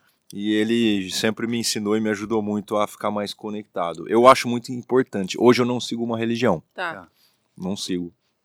Eu sigo a minha espiritualidade. Legal. Eu acredito no todo. Eu acredito em algo maior que está aqui com a gente, que eu não gosto de dar nome. Tá. Sim. Eu acredito na energia. Perfeito. Eu acredito né, na parte quântica da coisa. É. Você faz algum ritual antes de ir para uma ação, antes de sair de casa ou quando volta, não sei? A minha oração mesmo, meu, né? Com Você mesmo todo. criou, né? Conexão. Eu faço a minha conexão, eu agradeço, gratidão sempre, em primeiro lugar. E peço, né? Peço para estar sempre protegido. Acredito que tem Uhum. outras energias em volta aqui que me protegem. Do mesmo jeito, tem outras energias em volta que querem acabar comigo. Sim, Sim. Eu acredito muito nessa guerra do lado de lá. Uhum. sim. Eu acredito que é tudo de lá para cá, não daqui para lá. Tá. E, Eu tenho isso muito comigo. e nisso, quando você percebe essas energias que você disse que querem acabar com você, é, existe alguma coisa que você faz para voltar a ficar forte? Você tem algum ritual, alguma coisa que você faça? Não, só, só, só minha oração mesmo. Assim, eu não tenho um ritual. Eu não criei um hábito assim de, sei lá, talvez acender uma vela ou algo nesse tipo. É só a, a É oração o que mesmo. funciona pra você, né? Exato. A É, o- é o meu fechar o olho É. e conectar. Benzidia do Braga ali. Pô, ali a benzidinha do meu irmão ali é sempre importante. Vamos lá, vou fazer algumas perguntas que a galera fez aqui. É, Ah, eu tenho uma boa. Posso Manda. fazer? Lógico, Vamos claro. aproveitar que a gente tá. Que Vamos. acabou de acontecer esse caso. Eu sei que não é da tua área, mas se você presenciasse o que aconteceu essa De semana ontem? do anestesista. Do anestesista. Postei isso ontem. É, do o que anestesista. você faria se fosse, Porque- fosse a sua esposa ali? É, Meu irmão. Eu, eu O estive. cara ia arder no fuzil. pesadíssimo, hein? Eu, não, an- antes dele arder no fuzil, eu acho que eu ia ficar uma semana estudando o que eu ia fazer com ele. Tipo aqui, eu estive tipo, nos dois partos da minha mulher. Eu assisti os dois Sim. partos. Eu, Cara, cadê o marido dessa mulher que não tava? ele eu não acho que eles não tava. querem revelar quem é. o- Eu, eu Caralho. não sei. Sinceramente, Agora às vezes o cara não ficha, pôde estar. né? É. Não, não, ele tava, ele tava. Tanto é que o cara tirou o marido da sala pra poder fazer aquilo. Mentira! Pelo que eu li, ele tinha acabado de tirar o marido da sala. Foi o que eu li. Pode ser que eu esteja Nossa, errado. que- Cara, na boa. Eu ia estar machucando ele até agora. Sim. E, e, assim, você, você acredita que as pessoas podem mudar? Você acredita que esse cara podia ser. Ah, meu, beleza, viu o que fez, você acha que ele pode. Você acha que tem jeito um cara desse? Caramba, doutor. Eu, eu acho, eu, eu tenho um pouquinho de, de crença na teoria lombrosiana. O criminoso nato. Sim, O cara que nasceu e ele não vai mudar nunca. sim. Eu acredito que tem, Tem algumas pessoas assim. que são assim. Eu Eu acredito acho que, que, é o caso desse cara aí, tá? Sim, eu, cara, eu nada vai fazer ele mudar. Esse cara acho que não muda de Tem, um, nenhum. tem, tem alguns tipos de criminoso, criminosos convencionais, que sim, você vê que o cara Que sai da vida A do ocasião fez o ladrão. ocasional. Sim. Existe sim. Dentro da teoria da criminologia fala-se muito disso. Mas tem o lombrosiano, tem o cara que já nasceu com a veia torta aqui do- Sim, de lá pra sim. cá e, e nada faz esse cara mudar. Sim. Esse cara não dá pra viver na mesma sociedade que a gente. Sim, não tem sim. como. Então você, você é a favor da pena de morte? Problema da pena de morte. Julgamento. É quem vai. É. Mas nesse caso foi flagrante, né? Você tem um vídeo lá do cara cometendo crime. Quem vai ali executar? Eu não queria ser esse cara. Entendi. Mas não podia ser uma cadeira, um químico. Mas alguém tem que apertar Ah, o alguém tem botão. que ligar a cadeira. Ah, entendi. Entendi. Alguém tem que pôr o dedo ali, vai É. estar na comanda dessa Entendi, pessoa. Entendi, entendi. Olha, eu já refleti muito sobre esse assunto. Sim, Uhum. sim. Se eu for te responder aqui de pitaco, eu ia falar, eu ainda não tenho opinião formada. É Sim. claro que quando você se coloca na situação de é comigo, é minha esposa, sei diferente. lá, se eu não ia, Sim, né? sim. Pode ser que eu ia até Fazer com as acabar com o próprias cara. mãos, né? Mas quando você vem Quando aqui você vem numa situação de de fora. fora, é, você fala, tá bom, eu não concordo, acho que tem que acabar com o cara, mas eu não queria ser o cara que vai lá e aperta o botão. Vocês acham que um cara desse dá sinal de que ele é um. Que ele é um... Cara, Eu acho, Acho que dá eu total. Na acho. foto Quais são vê. os Pô, sinais? na foto você vê o cara é completamente psicopata, assim, ao meu ver, né? O, Ah, o jeito Eu do cara olhar, o jeito dele lidar, o jeito dele falar. Até o que ele fez, assim, é uma coisa que nenhum ser humano normal, é, nenhum ser humano normal tem essa atitude. Tipo, são vários erros, não foi o erro só, né? Do erro maior que foi o estupro. Não, o cara ceda demais a paciente Minha pra- mulher no pra ele conseguir fazer isso. dela. Isso acarreta risco para criança. O cara, assim, foi erro atrás de erro. Então você vê que existe um nível de psicopatia ali, de, de, de, de- o cara fez uma, uma coisa, né, tipo, é, estratégica no, na, pra suprir a psicopatia dele, gigantesca. O que, o que acontece com um cara desse quando chega na cadeia? É, Se cair na cela comum, tá morto. tá morto? Tá morto, né? Tá morto? Bandido não aceita isso. Rola uma espécie de uma ética, né? Não sei Sim, se eu chamo de sim. ética, que bandido não costuma ter ética. Mas rola uma certa ética. Os caras caem na vala comum e tá morto. Os caras vão fazer ele de menina Até morrer. até morrer. Por Ele não vai cela entrar na pre- cela. Não, eles já têm, por questão de lei mesmo, já tem as Tá. celas separadas Porra, lá. É interessante. E, e, é- e você, você tocou num ponto interessante aí sobre a questão né, da pena de morte. Quem que vai realmente ser o responsável né, por aquela execução? Sabe o TEC? Sim. Deve ser difícil, cara. É, você quanto mais vai- distanciar isso, é aquele, aquele, aquele famoso, né, aquela famosa comparação moral, né? Se você tem, Você é a se favor? você tem, já, já conto, se você tem, por exemplo, Uhum. é, um trem que vai atingir cinco pessoas e você pode jogar, uma, jogar uma pessoa na frente para matar uma Ah, pessoa e não mo- morrer as cinco, você Aham. empurraria esses cinco? A maioria das pessoas fala, não empurraria esse cara, mas se você colocar uma alavanca que o trem vai mudar e vai matar o outro cara, em vez de colocar Perfeito. a galera Alavanca, Faria tudo bem. É. então, assim, daria pra ter isso que você falou à distância. Tipo assim, ah, o cara programa lá o computador à distância, esse computador vai fazer mil coisas, dentre as mil vai ter uma execução de algum cara lá. Da... É, entendeu? talvez nesse sentido, pra você tirar isso da Tirar da bagagem de uma pessoa. Mas é isso que eu falei, espiritualmente, cara, por isso que eu perguntei sobre a Delicado, morte. É uma coisa muito delicada, você ficar pensando, pô, eu tirei uma vida, né, cara? Eu, eu tirei uma vida de uma pessoa, né? Tipo, O que a gente Semelhante. fica preparado é pra falar, se precisar, vou ter que tirar. Mas aí precisou. É, se precisar, o cara está tentando contra a sua vida, contra a minha de terceiros, ali aí vai. fazer o quê? Sim. Nesse sentido aí, eu tenho zero problema. Zero Ah, problema em apertar o botão. É, Por quê? Estava ali, é questão de eu ou ele. É questão de ele ou o meu próximo. Não vou pensar meia vez. É, na, na hora do vamos ver, acho que com certeza você não pensaria, mas talvez, né, depois, No pós. putz, não sei o que, caramba, né? Pode ser. É aquela coisa. Uma pergunta interessante aqui: qual a maior causa de homicídio que as pessoas estão fazendo aqui? A Mel fez essa pergunta. Homicídio. É, é, só pra gente não confundir com o latrocínio, que Tá. a gente vê muito Uhum. o roubo Depois, com resultado morte, Uhum. né? Mata pra roubar. O homicídio por si só hoje, eu não sei as estatísticas de cabeça, mas eu acho que o, o que o que tá mais o que mais acontece é o caso de é, homem e mulher Passional, briga passional. É isso que eu ia perguntar. Passional. Tá, é, é passional. Mais é, homem matando mulher ou mulher matando homem? Homem matando mulher, sem dúvida. A, a violência doméstica, a violência contra a mulher, É gigantesco. tem números alarmantes. Falta políticas públicas, a gente sempre vai esbarrar nisso. A política é um mal necessário. Tá. Você pega, por exemplo, quantos cargos hoje. Ontem eu estive conversando sobre esse assunto, inclusive é um assunto relacionado a essa parte do médico, Uhum. que a gente está falando de violência contra a mulher.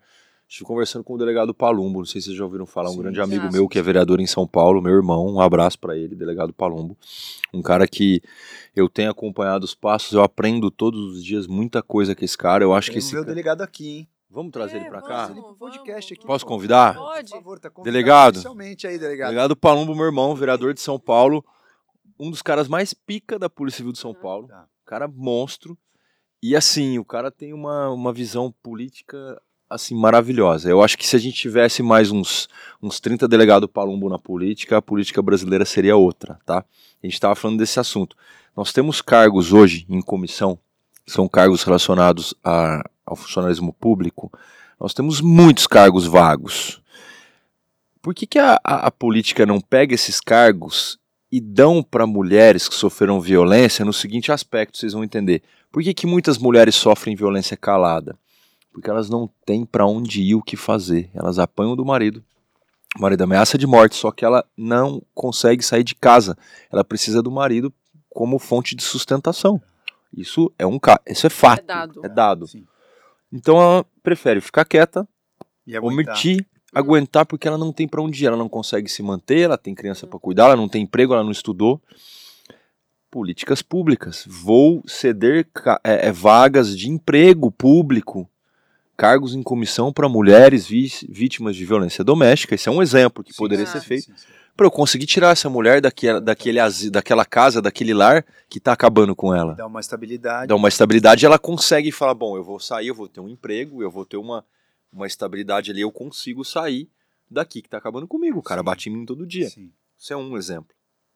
E esses dados de violência contra a mulher são alarmantes, só aumentam, porque também rola a seguinte, o seguinte fato, como acontece muito no Brasil, o cara sabe que não vai dar nada. Tá. Ele vai ser preso e vai sair amanhã. A lei nossa não segura. O cara é preso, ele arruma um advogadinho, mas é, é, é isso aqui pra ele sair da cadeia. Tá. ele vai voltar e vai bater nela de novo. Cara, tem um caso famosíssimo, que é o do DJ Ives. Ele bateu, Tem. tem Ah, vídeo dele isso. socando Nossa, a cara, esse mina. vídeo é- Esse vídeo é de. de, de- nossa, E o cara tá arrepiar, cara. Solto. Ele tá solto Ele já? tá solto. Eu acho que tá. Ele tá, ele tá solto, ele tá Mas solto. foi ele tá fazendo- recente isso, É né? recente, não tem menor. O cara tá Não fica. Não fica. Nesse Não. sentido, o cara volta e ainda bate mais ainda porque ela foi lá fazer Não, e sabe o que acontece? Por que que não- e ele tá fazendo música ainda normal, assim, vida normal, tá? Tipo, o cara tá indo em show, assim. Que a gente esbarra na coisa É. chamada lei. Quem faz lei? Político, É. deputados. Aí a lei traz lá pena, não vou lembrar de cabeça, mas sei lá, reclusão de 4 a 10 anos. Mas bons antecedentes, bababá, bababá, que vai caindo, caindo. Cumpre um terço da pena, na hora que você vê o cara ficou seis meses, tá solto. Nossa. Que bizarro, velho. É nesse, é é essas esbarradas. A falta de punição correta, o cara tem que sentir medo de fazer aquilo. Sim. Por que, que lá fora a gente sempre usa de exemplo? Por que, que lá fora muita coisa dá certo? Leis rígidas, sérias, que funcionam e a execução rápida. Não adianta também o cara executar um crime aqui, que seja bater na Daqui mulher, outra quatro, coisa. Ele foge. Aí você vai captura ele, mas assim, até você conseguir o processo correr, ele ser condenado, porque ele não foi preso em flagrante, tem 4, 5 anos, sei lá, pro cara ser condenado. A lei tem que ser boa, tem que ser é, concreta e tem que ter execução rápida. Tá. O cara tem que falar, meu, se eu fizer vai dar muito ruim. Lá fora a gente tava falando de arma, tem estado americano, se uma pessoa sacar uma arma para um policial, sacar uma arma, não é atirar. Hum. Se o policial vier e você puxar a arma para ele, é 30 anos de cadeia. Nossa. Sem massagem, sem massagem. Vai Nossa. apodrecer lá dentro. Dá medo. O cara fala, meu, eu vou fazer, será que vale a pena? Sim. Aqui não tem essa reflexão. Casa Aqui é, vou fazer, vai valer a pena. Vai valer a pena. Cara, Exatamente. E o cara tá mais famoso ainda. Fantástico. Aqui tem uma outra pergunta perguntando quanta Inês Maria, quantas horas você dorme? pra que dormir se a gente pisca? Eu, a- eu, eu vejo muita importância do sono. Eu acho que dormir bem, pô, a gente tem que dormir. Sim, concordo. Esse negócio de bater no peito, é, porque eu, eu durmo quatro horas de sono só por dia, porque eu gosto de, de produzir. Então, você não vai produzir porra nenhuma, você não vai produzir sua, direito. Sua performance cai muito. Cai muito. Contudo, eu não consigo dormir o que eu gostaria devido a, como eu comentei, eu tenho 136 nenéns em casa, né? É que tem um lá que parece um, mas eu tenho certeza que tem uns 130 ali dentro. Não é um só. Esses carinhas hoje ainda, assim, eu não consigo dormir às 8 horas, eu não consigo dormir direto devido a isso. Mas se eu tenho oportunidade, é 8 horas de sono sempre. Eu faço questão. Eu não tenho. Eu não tenho essa de, é, eu durmo duas da manhã, acordo às 5, porque eu consigo trabalhar bem, sei lá, eu não tenho isso. É 8 Acontece horas. de você tá dormindo e te ligarem de uma operação ou é tudo organizadinho assim? 99% dos casos é organizadinho. Ah, tá. Pode acontecer, já até aconteceu, sei lá, uma vez. É raro, assim. Ah, Vem agora, é bem raro. tá. Aqui tem uma pergunta interessante da Marina. Depois que você tira a casca, qual é a Muito sua mais. fragilidade? Depois que tira a casca, É, depois tira o uniforme, assim. Qual é a tua fragilidade quando você chega em casa e tira a farda, tudo? meus filhos, né, É. cara? É aquela coisa de o o medo de não estar ali pra eles a hora que eles precisarem, né? O medo de acontecer alguma coisa comigo e eu não estar ali. Meus filhos me quebram, cara. Eles olham pra mim, eles falam comigo, eu derreto inteirinho. É, é ali acabou o sente. brabão. É, né? Ali meu filho, um- ele me ganha fácil, ele já, ele já sabe disso. A gente, ô, v- faz um filho logo, cara. Você tem que, Que fazer isso? um filho logo. Eu acho que tem que fazer Porque um você filho quer que, quer que eu esteja mais frágil? é Eu isso? quero que o seu lado. Aqui tem uma pergunta que eu não entendi. Até é, fiquei pensando, você fez o cote? Que que, é- tem, tem alguma coisa de Hum. um cote? É que eu fiz um. Nós temos um curso, Tá. eu fiz recentemente da Polícia Civil, curso de operações policiais. Até essa tatuagem é do curso, né? Tá. Uma águia com um raio, Olha. o meu- o meu número aqui de formação. Oh, fantástico. É um curso de operações, né? Curso de operações, o, é, o que a população mais ou menos teve acesso a ver é o filme do BOP. É aqueles ah, cursos, sim, Sim, cursos operacionais. É, que você Ah, quase morre no curso. É, isso daí mesmo. Tá. Eu fiz o da Polícia Civil de São Paulo recentemente. E é aí. treta? Você comeu uns frangos. É bem treta. É bem treta. É bem treta. É bem, bem treta. Cabra. Quando come, né? Você não fica sem comer nada por muito os caras tempo. te deixam numa situação extrema pra ver como você vai limite, reagir. né? né? Nós começamos em 31, formaram 19. É bem. Ah, até que foi bom, velho. Não, bom. É. Bom, não, até que foi uma taxa boa, cara. Já saíram 12. Caramba. Tiveram 12 desistências. Cara, Você pensou em desistir? Em algum momento? Passa na cabeça. Não, claro, pô, imagina. Acho que de todo mundo, né? Não tem ninguém Tipo, que acaba. qual- Eu acredito que sim. Tem ninguém Ah. que acaba tranquilão. Faz eu mais. também acho. É que Não, assim. porque às vezes o propósito é muito maior. Você fala, não, eu Não, é, o vou. pro- é por isso que, acaba- que acabei não desistindo. Mas dá aquela passada, você fala, meu Deus, Que que vou tô tocar esse aqui, sino aqui. Tem porque- uns cursos desses que já morreu gente, né? Tem. Eu, eu fiquei sabendo. E, e- e nos Estados Unidos agora ficou- virou moda esse- esses cursos virarem pro leigo também, né? Então tem muito leigo fazendo curso desse tipo. Tem. E aí, às vezes, os caras ultrapassam. Eu, eu li- ultrapasso o limite do limite. Exato. Nós tivemos esse curso recentemente aí, foi em janeiro, eu tive. É, é, foi uma. Eu vou falar, foi assim, um marco na minha vida. Isso daí. Rito de Um passagem. rito de passagem. Eu, é eu sou um antes e Outra um depois. pessoa. outra Você acha que pessoa. todo mundo tinha que fazer isso aí? É que não é aberto pra todo mundo, mas se, se tivesse oportunidade, Sim. eu acho que sim. Ainda mais essa geração. É que você você supera muitos limites. Sim. Sim. Você aprende a trabalhar em equipe. Você aprende a dividir com o próximo. Você quebra o seu ego. Isso sim é retiro espiritual, cara. Lá você não, Não, tem concordo. nome, É. você é um número. Todo mundo cabeça raspada no gilete. Todo mundo barba raspada no gilete. Tem mulher na, na área de vocês? Tem, na minha unidade não tem, É. mas pode ter. No curso também não teve, mas pode Por ter. escolha delas, né? Escolha E aí, no total. curso raspa a cabeça da mulher também? Tem cursos que sim, tem cursos que não. Quanto tempo dura o curso? Tem cursos. de- Aí que tá. Tem cursos de 20 dias, tem cursos de 4 meses. Tá. Então, assim, é, você passa por esse ritual todo, onde você quebra o ego, você é igual a todo mundo, você é um número, e você sofre muito, mas todo sofrimento lá, Vira toda, força. Vira força e tem os porquês. Você começa a entender por que, que você está fazendo aquela atividade específica que aparentemente é um sofrimento, mas que ela vai na aquela atividade vai te melhorar em alguma coisa, aquela outra em, em outra coisa, aquela outra em outra coisa. Então na hora que você termina e faz tudo, é a coisa mais maravilhosa do mundo. esse lance do estresse e quase morte, né? Nessas fases de passagem. Você me, me falou uma frase que eu me lembrei muito e que eu, eu percebo, né? Em vários amigos que fizeram residência de cirurgia geral, casca grossa, assim. As pessoas, depois que passam, nunca são as mesmas mais. É. Tipo assim, é impressionante como depois você passa uma fase né, de provação, de estresse, e realmente de te levar num limite. Cara, você nunca mais volta a ser o mesmo. Isso que você falou é uma coisa muito curiosa e que muitas pessoas que não, nunca sentiram isso não vão conseguir talvez entender. Hum, não vão. A gente tem um, um termo que a gente usa, chama de shivunk. Chivunk. Shivunk. O que é o shivunk? É, quando você acha que você já está no seu limite, que não dá mais, dizem que você ainda tem 40% para dar. Cara, Essa frase foi falada pra você quando você tava morrendo, né? vou Fazendo fazer isso quando eu for pra academia, velho. Sabe, tipo, não dá mais. Aqui é o meu limite. O shivunk é essa superação. É Tá. você falar. 40% é muita É coisa. muita cara. coisa, é muita coisa. E aí você acaba, quando tem o propósito, você está disposto e não desiste, você vê que tem mesmo. Você fala, cara, você olha para trás e fala, eu jurei que dava para ir só até ali, onde eu tô. Passei Caraca. tudo isso. Nossa, Isso Olha daí tem, tem. É, exatamente. cara. Isso é, mara... isso é transformador. Essa é a E palavra. até tem uma pergunta em relação a isso aqui. Como administrar o estresse no final do trabalho? No final de um dia de trabalho estressante? Como administrar o estresse? Aí é chegar em casa, né? Aí é tirar o roupante, fazer uma oração, agradecer pelo dia, mudar a tela mental, no caso os filhos, né? E comer alguma coisa gostosa e por um momento entrar no, no código branco, dar aquela tirar um pouquinho daquela Código tensão branco. estressante, entrar no código branco Depois ali alarme, câmera. É. E aí, né, tirar um pouquinho desse foco lá de fora, trazer pra família. Eu sou muito família, sabe? Então, Sim. assim, eu me apego muito nisso. O Sua meu, base, né? o meu, sabe, o meu tranquilidade, o meu sossego é estar com eles. Se falar o que, que você quer estar fazendo quando você não tá trabalhando, eu quero estar com a minha família, meus dois moleques e minha mulher. Já, já teve alguma operação que você beirou a morte? Que você, e o que, que você pensou nesse momento?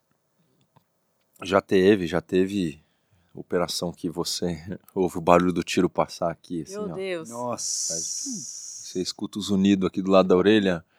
É, você separar. Na verdade, na hora, vou falar, na hora, na hora, você não consegue fazer essa reflexão. Assim, separa, age, faz, depois você, você põe a cabeça no travesseiro, você fala, caralho, Caramba. passou aqui o tiro. Então, assim, não é videogame. Se pega, vai dar ruim. Na hora, na hora mesmo, não dá pra refletir nesse ponto. Você só age. Adrenalina, né? Você age, mas teve sim. Tem uma pergunta É ruim. interessante aqui e é legal que a pessoa não, não sei se já sabe que você acredita nas energias, mas como que você lida com um ambiente de energia carregada? Se é um ambiente, né, uma, uma Tipo esse prática ambiente que você aqui. faz? Não, é, ima- imagina, ele anda em ambientes Nossa. carregados. Ando, ando. Bandidagem, não sei o quê. Olha, lida? o, a gente entra em vários ambientes pesados, de sentir energia, acredito muito nisso, mas eu creio, né, corpo fechado, eu creio que Tampa umbigo ali. eu creio que tem uma energia muito maior do meu lado, poderosa, do bem, que me protege de todas as outras do mal. Eu creio nisso, mas assim, piamente, Piamente. piamente, que nada vai me acontecer. Dona Leide, alguma pergunta? Posso fazer a pergunta final ou você tem alguma pergunta? Faz a finaleira aí. Ai, ai, ai. Pergunta Deixa final. É mesmo. uma pergunta reflexiva, na verdade, você que viu, né? Todos os lados do ser humano, você provavelmente, né, lidando com bandido, você vê muito do que o ser humano é capaz, né? E muitas pessoas são é, acabam vendo a parte boa do ser humano, né? A parte que a gente tem o altruísmo, compaixão e etc. E poucas pessoas têm o real acesso a- às capacidades negativas também no ser humano. Com tudo que você viu, com tudo que você viveu, se você tivesse algum conselho, alguma mensagem final para dar para os nossos ouvintes que chegaram até aqui, qual a mensagem para aquelas pessoas que estão ou começando a vida ou estão perdidas na vida e querem se reencontrar? O que, que elas podem fazer ou pensar em relação a um futuro melhor para todos nós em sociedade? É, fé, eu acho que tem muita gente boa ainda no mundo. Eu acho que o mal e as coisas ruins tomam mais mídia, são uma proporção maior. Mas ainda tem muito espírito bom aqui, tem muita gente boa. Eu acho que se a gente tiver fé, acreditar, a gente vai conseguir sempre é, evoluir, melhorar enquanto espécie mesmo, né? Enquanto seres humanos. E assim, é a base de tudo, né? Teve um homem que passou nessa terra aqui que falou do amor. Se a gente tiver o amor com a gente, se a gente aprender a amar a gente, o próximo, eu acho que a gente vai evoluir muito ainda enquanto espécie nesse plano aqui, com certeza. Perfeito. Senhoras e senhores, Diego Del Rio aqui com a gente. Você ficou durante o episódio na, na luz branca, na, na cor branca. tô na cor branca. Aí, o pente, o pente dele tá em cima Aqui, da ó, mesa, galera. O carregador tá aqui, ó. O carregador tá aqui, o açaí tá aqui. Acabou que nem botou o revólver na mesa. Acabou aí, que ele não pôs nem o revólver na mesa, cara. E ele, ele trouxe os negócios de kit aí. Que, Cadê? pô, Mostra aí. Cadê? Ó, Não tem problema. Ah, isso é uma Cano- Glock, isso é né? uma Glock. Pô, Glock linda, Virada pra cara. cá, Pô, pra não ter olha. problema. Essa é uma das pistolas mais bonitas que existe. Ficou um 9 tempo- milímetros. um tempo- Ah, 9 milímetros. Mas 9 milímetros pode pra qualquer um, não, né? Hoje pode. Olha que maravilha. Hoje pode. Antigamente não Não podia. podia. Era, tinha restrição ao calibre 380, que era o máximo que dava. Traz por lei, né? A lei que traz os calibres hoje está permitido. Tá. É o calibre de dotação do FBI, das polícias americanas. Sim. Ele caiu e voltou agora, né? E ficou um tempo. A Glock, antigamente não podia vir pro Brasil, né? Não tinha Glock no Brasil, era tudo. Era é, só por importação, era bem mais difícil o acesso. Hoje tem uma facilidade muito maior. É, ela não é produzida aqui, mas ela é importada, então consegue, já, já vende, eles importam e vendem aqui. É, a gente já tem essa plataforma aqui que com certeza. Em termos de precisão, destreza e leveza da arma, é ah, é fenômeno. o né? supra-sumo. Olha aí, dona Leide. Cara, agora eu tô protegida, hein? Antes de agora ninguém acabar, mostra comigo, só ó. o- aquele negócio do kit primeiros socorros que, as, Ah, é. que as pessoas deveriam ter. Ah. você mora, mora numa zona de risco aí, Ô, mostra seu primeiro socorro. Tem que andar com isso aqui, é ó. que assim, quem anda armado tem que, se você sabe, se você sabe estar disposto a fazer furos na pessoa, Você tem que saber tapar você o tem furo. que saber tapar o furo, né? Então é bom Tá. andar também aqui, ó, selo de tórax Aí, selo de pra tórax. sanar É uma pra, pro sangue? Não, não, se tiver Não, pneumotórax. pneumotórax, Tá. tá? Então é um selo valvulado aí que trabalha na pra descompressão do como técnica. É que o Como seguinte, funciona? quando você é, tem um, um furo, por exemplo, no pulmão, você começa a acumular o ar entre o pulmão e a sua caixa torácica. E muitas vezes esse ar vai para esse lugar e não sai. E aí o pulmão não consegue mais expandir, que a gente chama de pneumotórax, ele começa a ficar hipertensivo, o ar começa a ficar cada vez mais pesado ali. Então você coloca esse dreno que ele, ele vai praticamente fazer um, um, um selo, um vácuo mesmo, não vai deixar o ar entrar. o, sar, só o ar sai, mas não entra. Não entra. Entendi. entendeu? E gase com agente hemostático é um agente químico que tem aqui nessa gase e quando, quando você realiza o preenchimento, ele coagula o sangue tá? Para parar o sangramento massivo. Aqui é uma gase comum, sem agente hemostático, também serve para fazer esse preenchimento em áreas juncionais, né? Então, de repente, você toma uma perfuração aqui nessas áreas juncionais, você consegue é, ajudar o sangramento com essa gase. Torniquete para membros, né? Se colocar ali na, na perna, no braço, também para evitar que morra por sangramento massivo. Álcool 70, isso aqui é básico. Uma luva cirúrgica Sempre, sempre, né? e esparadrapo. Aqui a gente consegue pelo menos pegar a hora de ouro aí. Agora, a dúvida que não quer calar: isso é pra você, pros seus parceiros ou porque você tem compaixão pra levar o bandido vivo até o tribunal? Não, isso aí pro bandido, na hora eu perco essa mochila, não sei onde ela tá. Isso aqui é só pros parceiros, pra mim, pros meus queridos. E, claro, pro meu próximo, né? Alguém na rua. E a gente, na verdade, eu penso nisso aqui, nem só por lesão por arma de fogo, sabe? Isso aqui ajuda num acidente Sim, automobilístico. sim, sim. Um acidente em casa, Não, total. pessoa, né? Um vidro que corta, de repente corta aí uma artéria, uma veia, gera um sangramento, a gente Você consegue resolver. abraçou mesmo a missão, né, de cuidar do próximo, da- seja da forma da segurança. É na forma da segurança, realmente. Trazer a, a vida para aquele que merece, que vive numa vida. Quantas pessoas você já salvou? Ah, isso daí, graças a Deus, com certeza várias, né? Só de você Já tirar. perdeu as contas? Só de você tirar um, um bandido da rua que possivelmente ia acabar com a vida de alguém, Já tá indiretamente salvando alguém que seria morta por ele. Né? Senhoras e senhores, obrigado mais uma vez pelo seu Tamo tempo. junto, irmão, Obrigado aí por estar com a gente. Em breve estaremos em Atibaia aí, praticando a todo vapor. Vamos filmar tudo. Vamos. Falando seríssimo, em breve estaremos em Atibaia e vou mostrar para vocês. Senhoras e senhores, Mestre Kendi aperta o off.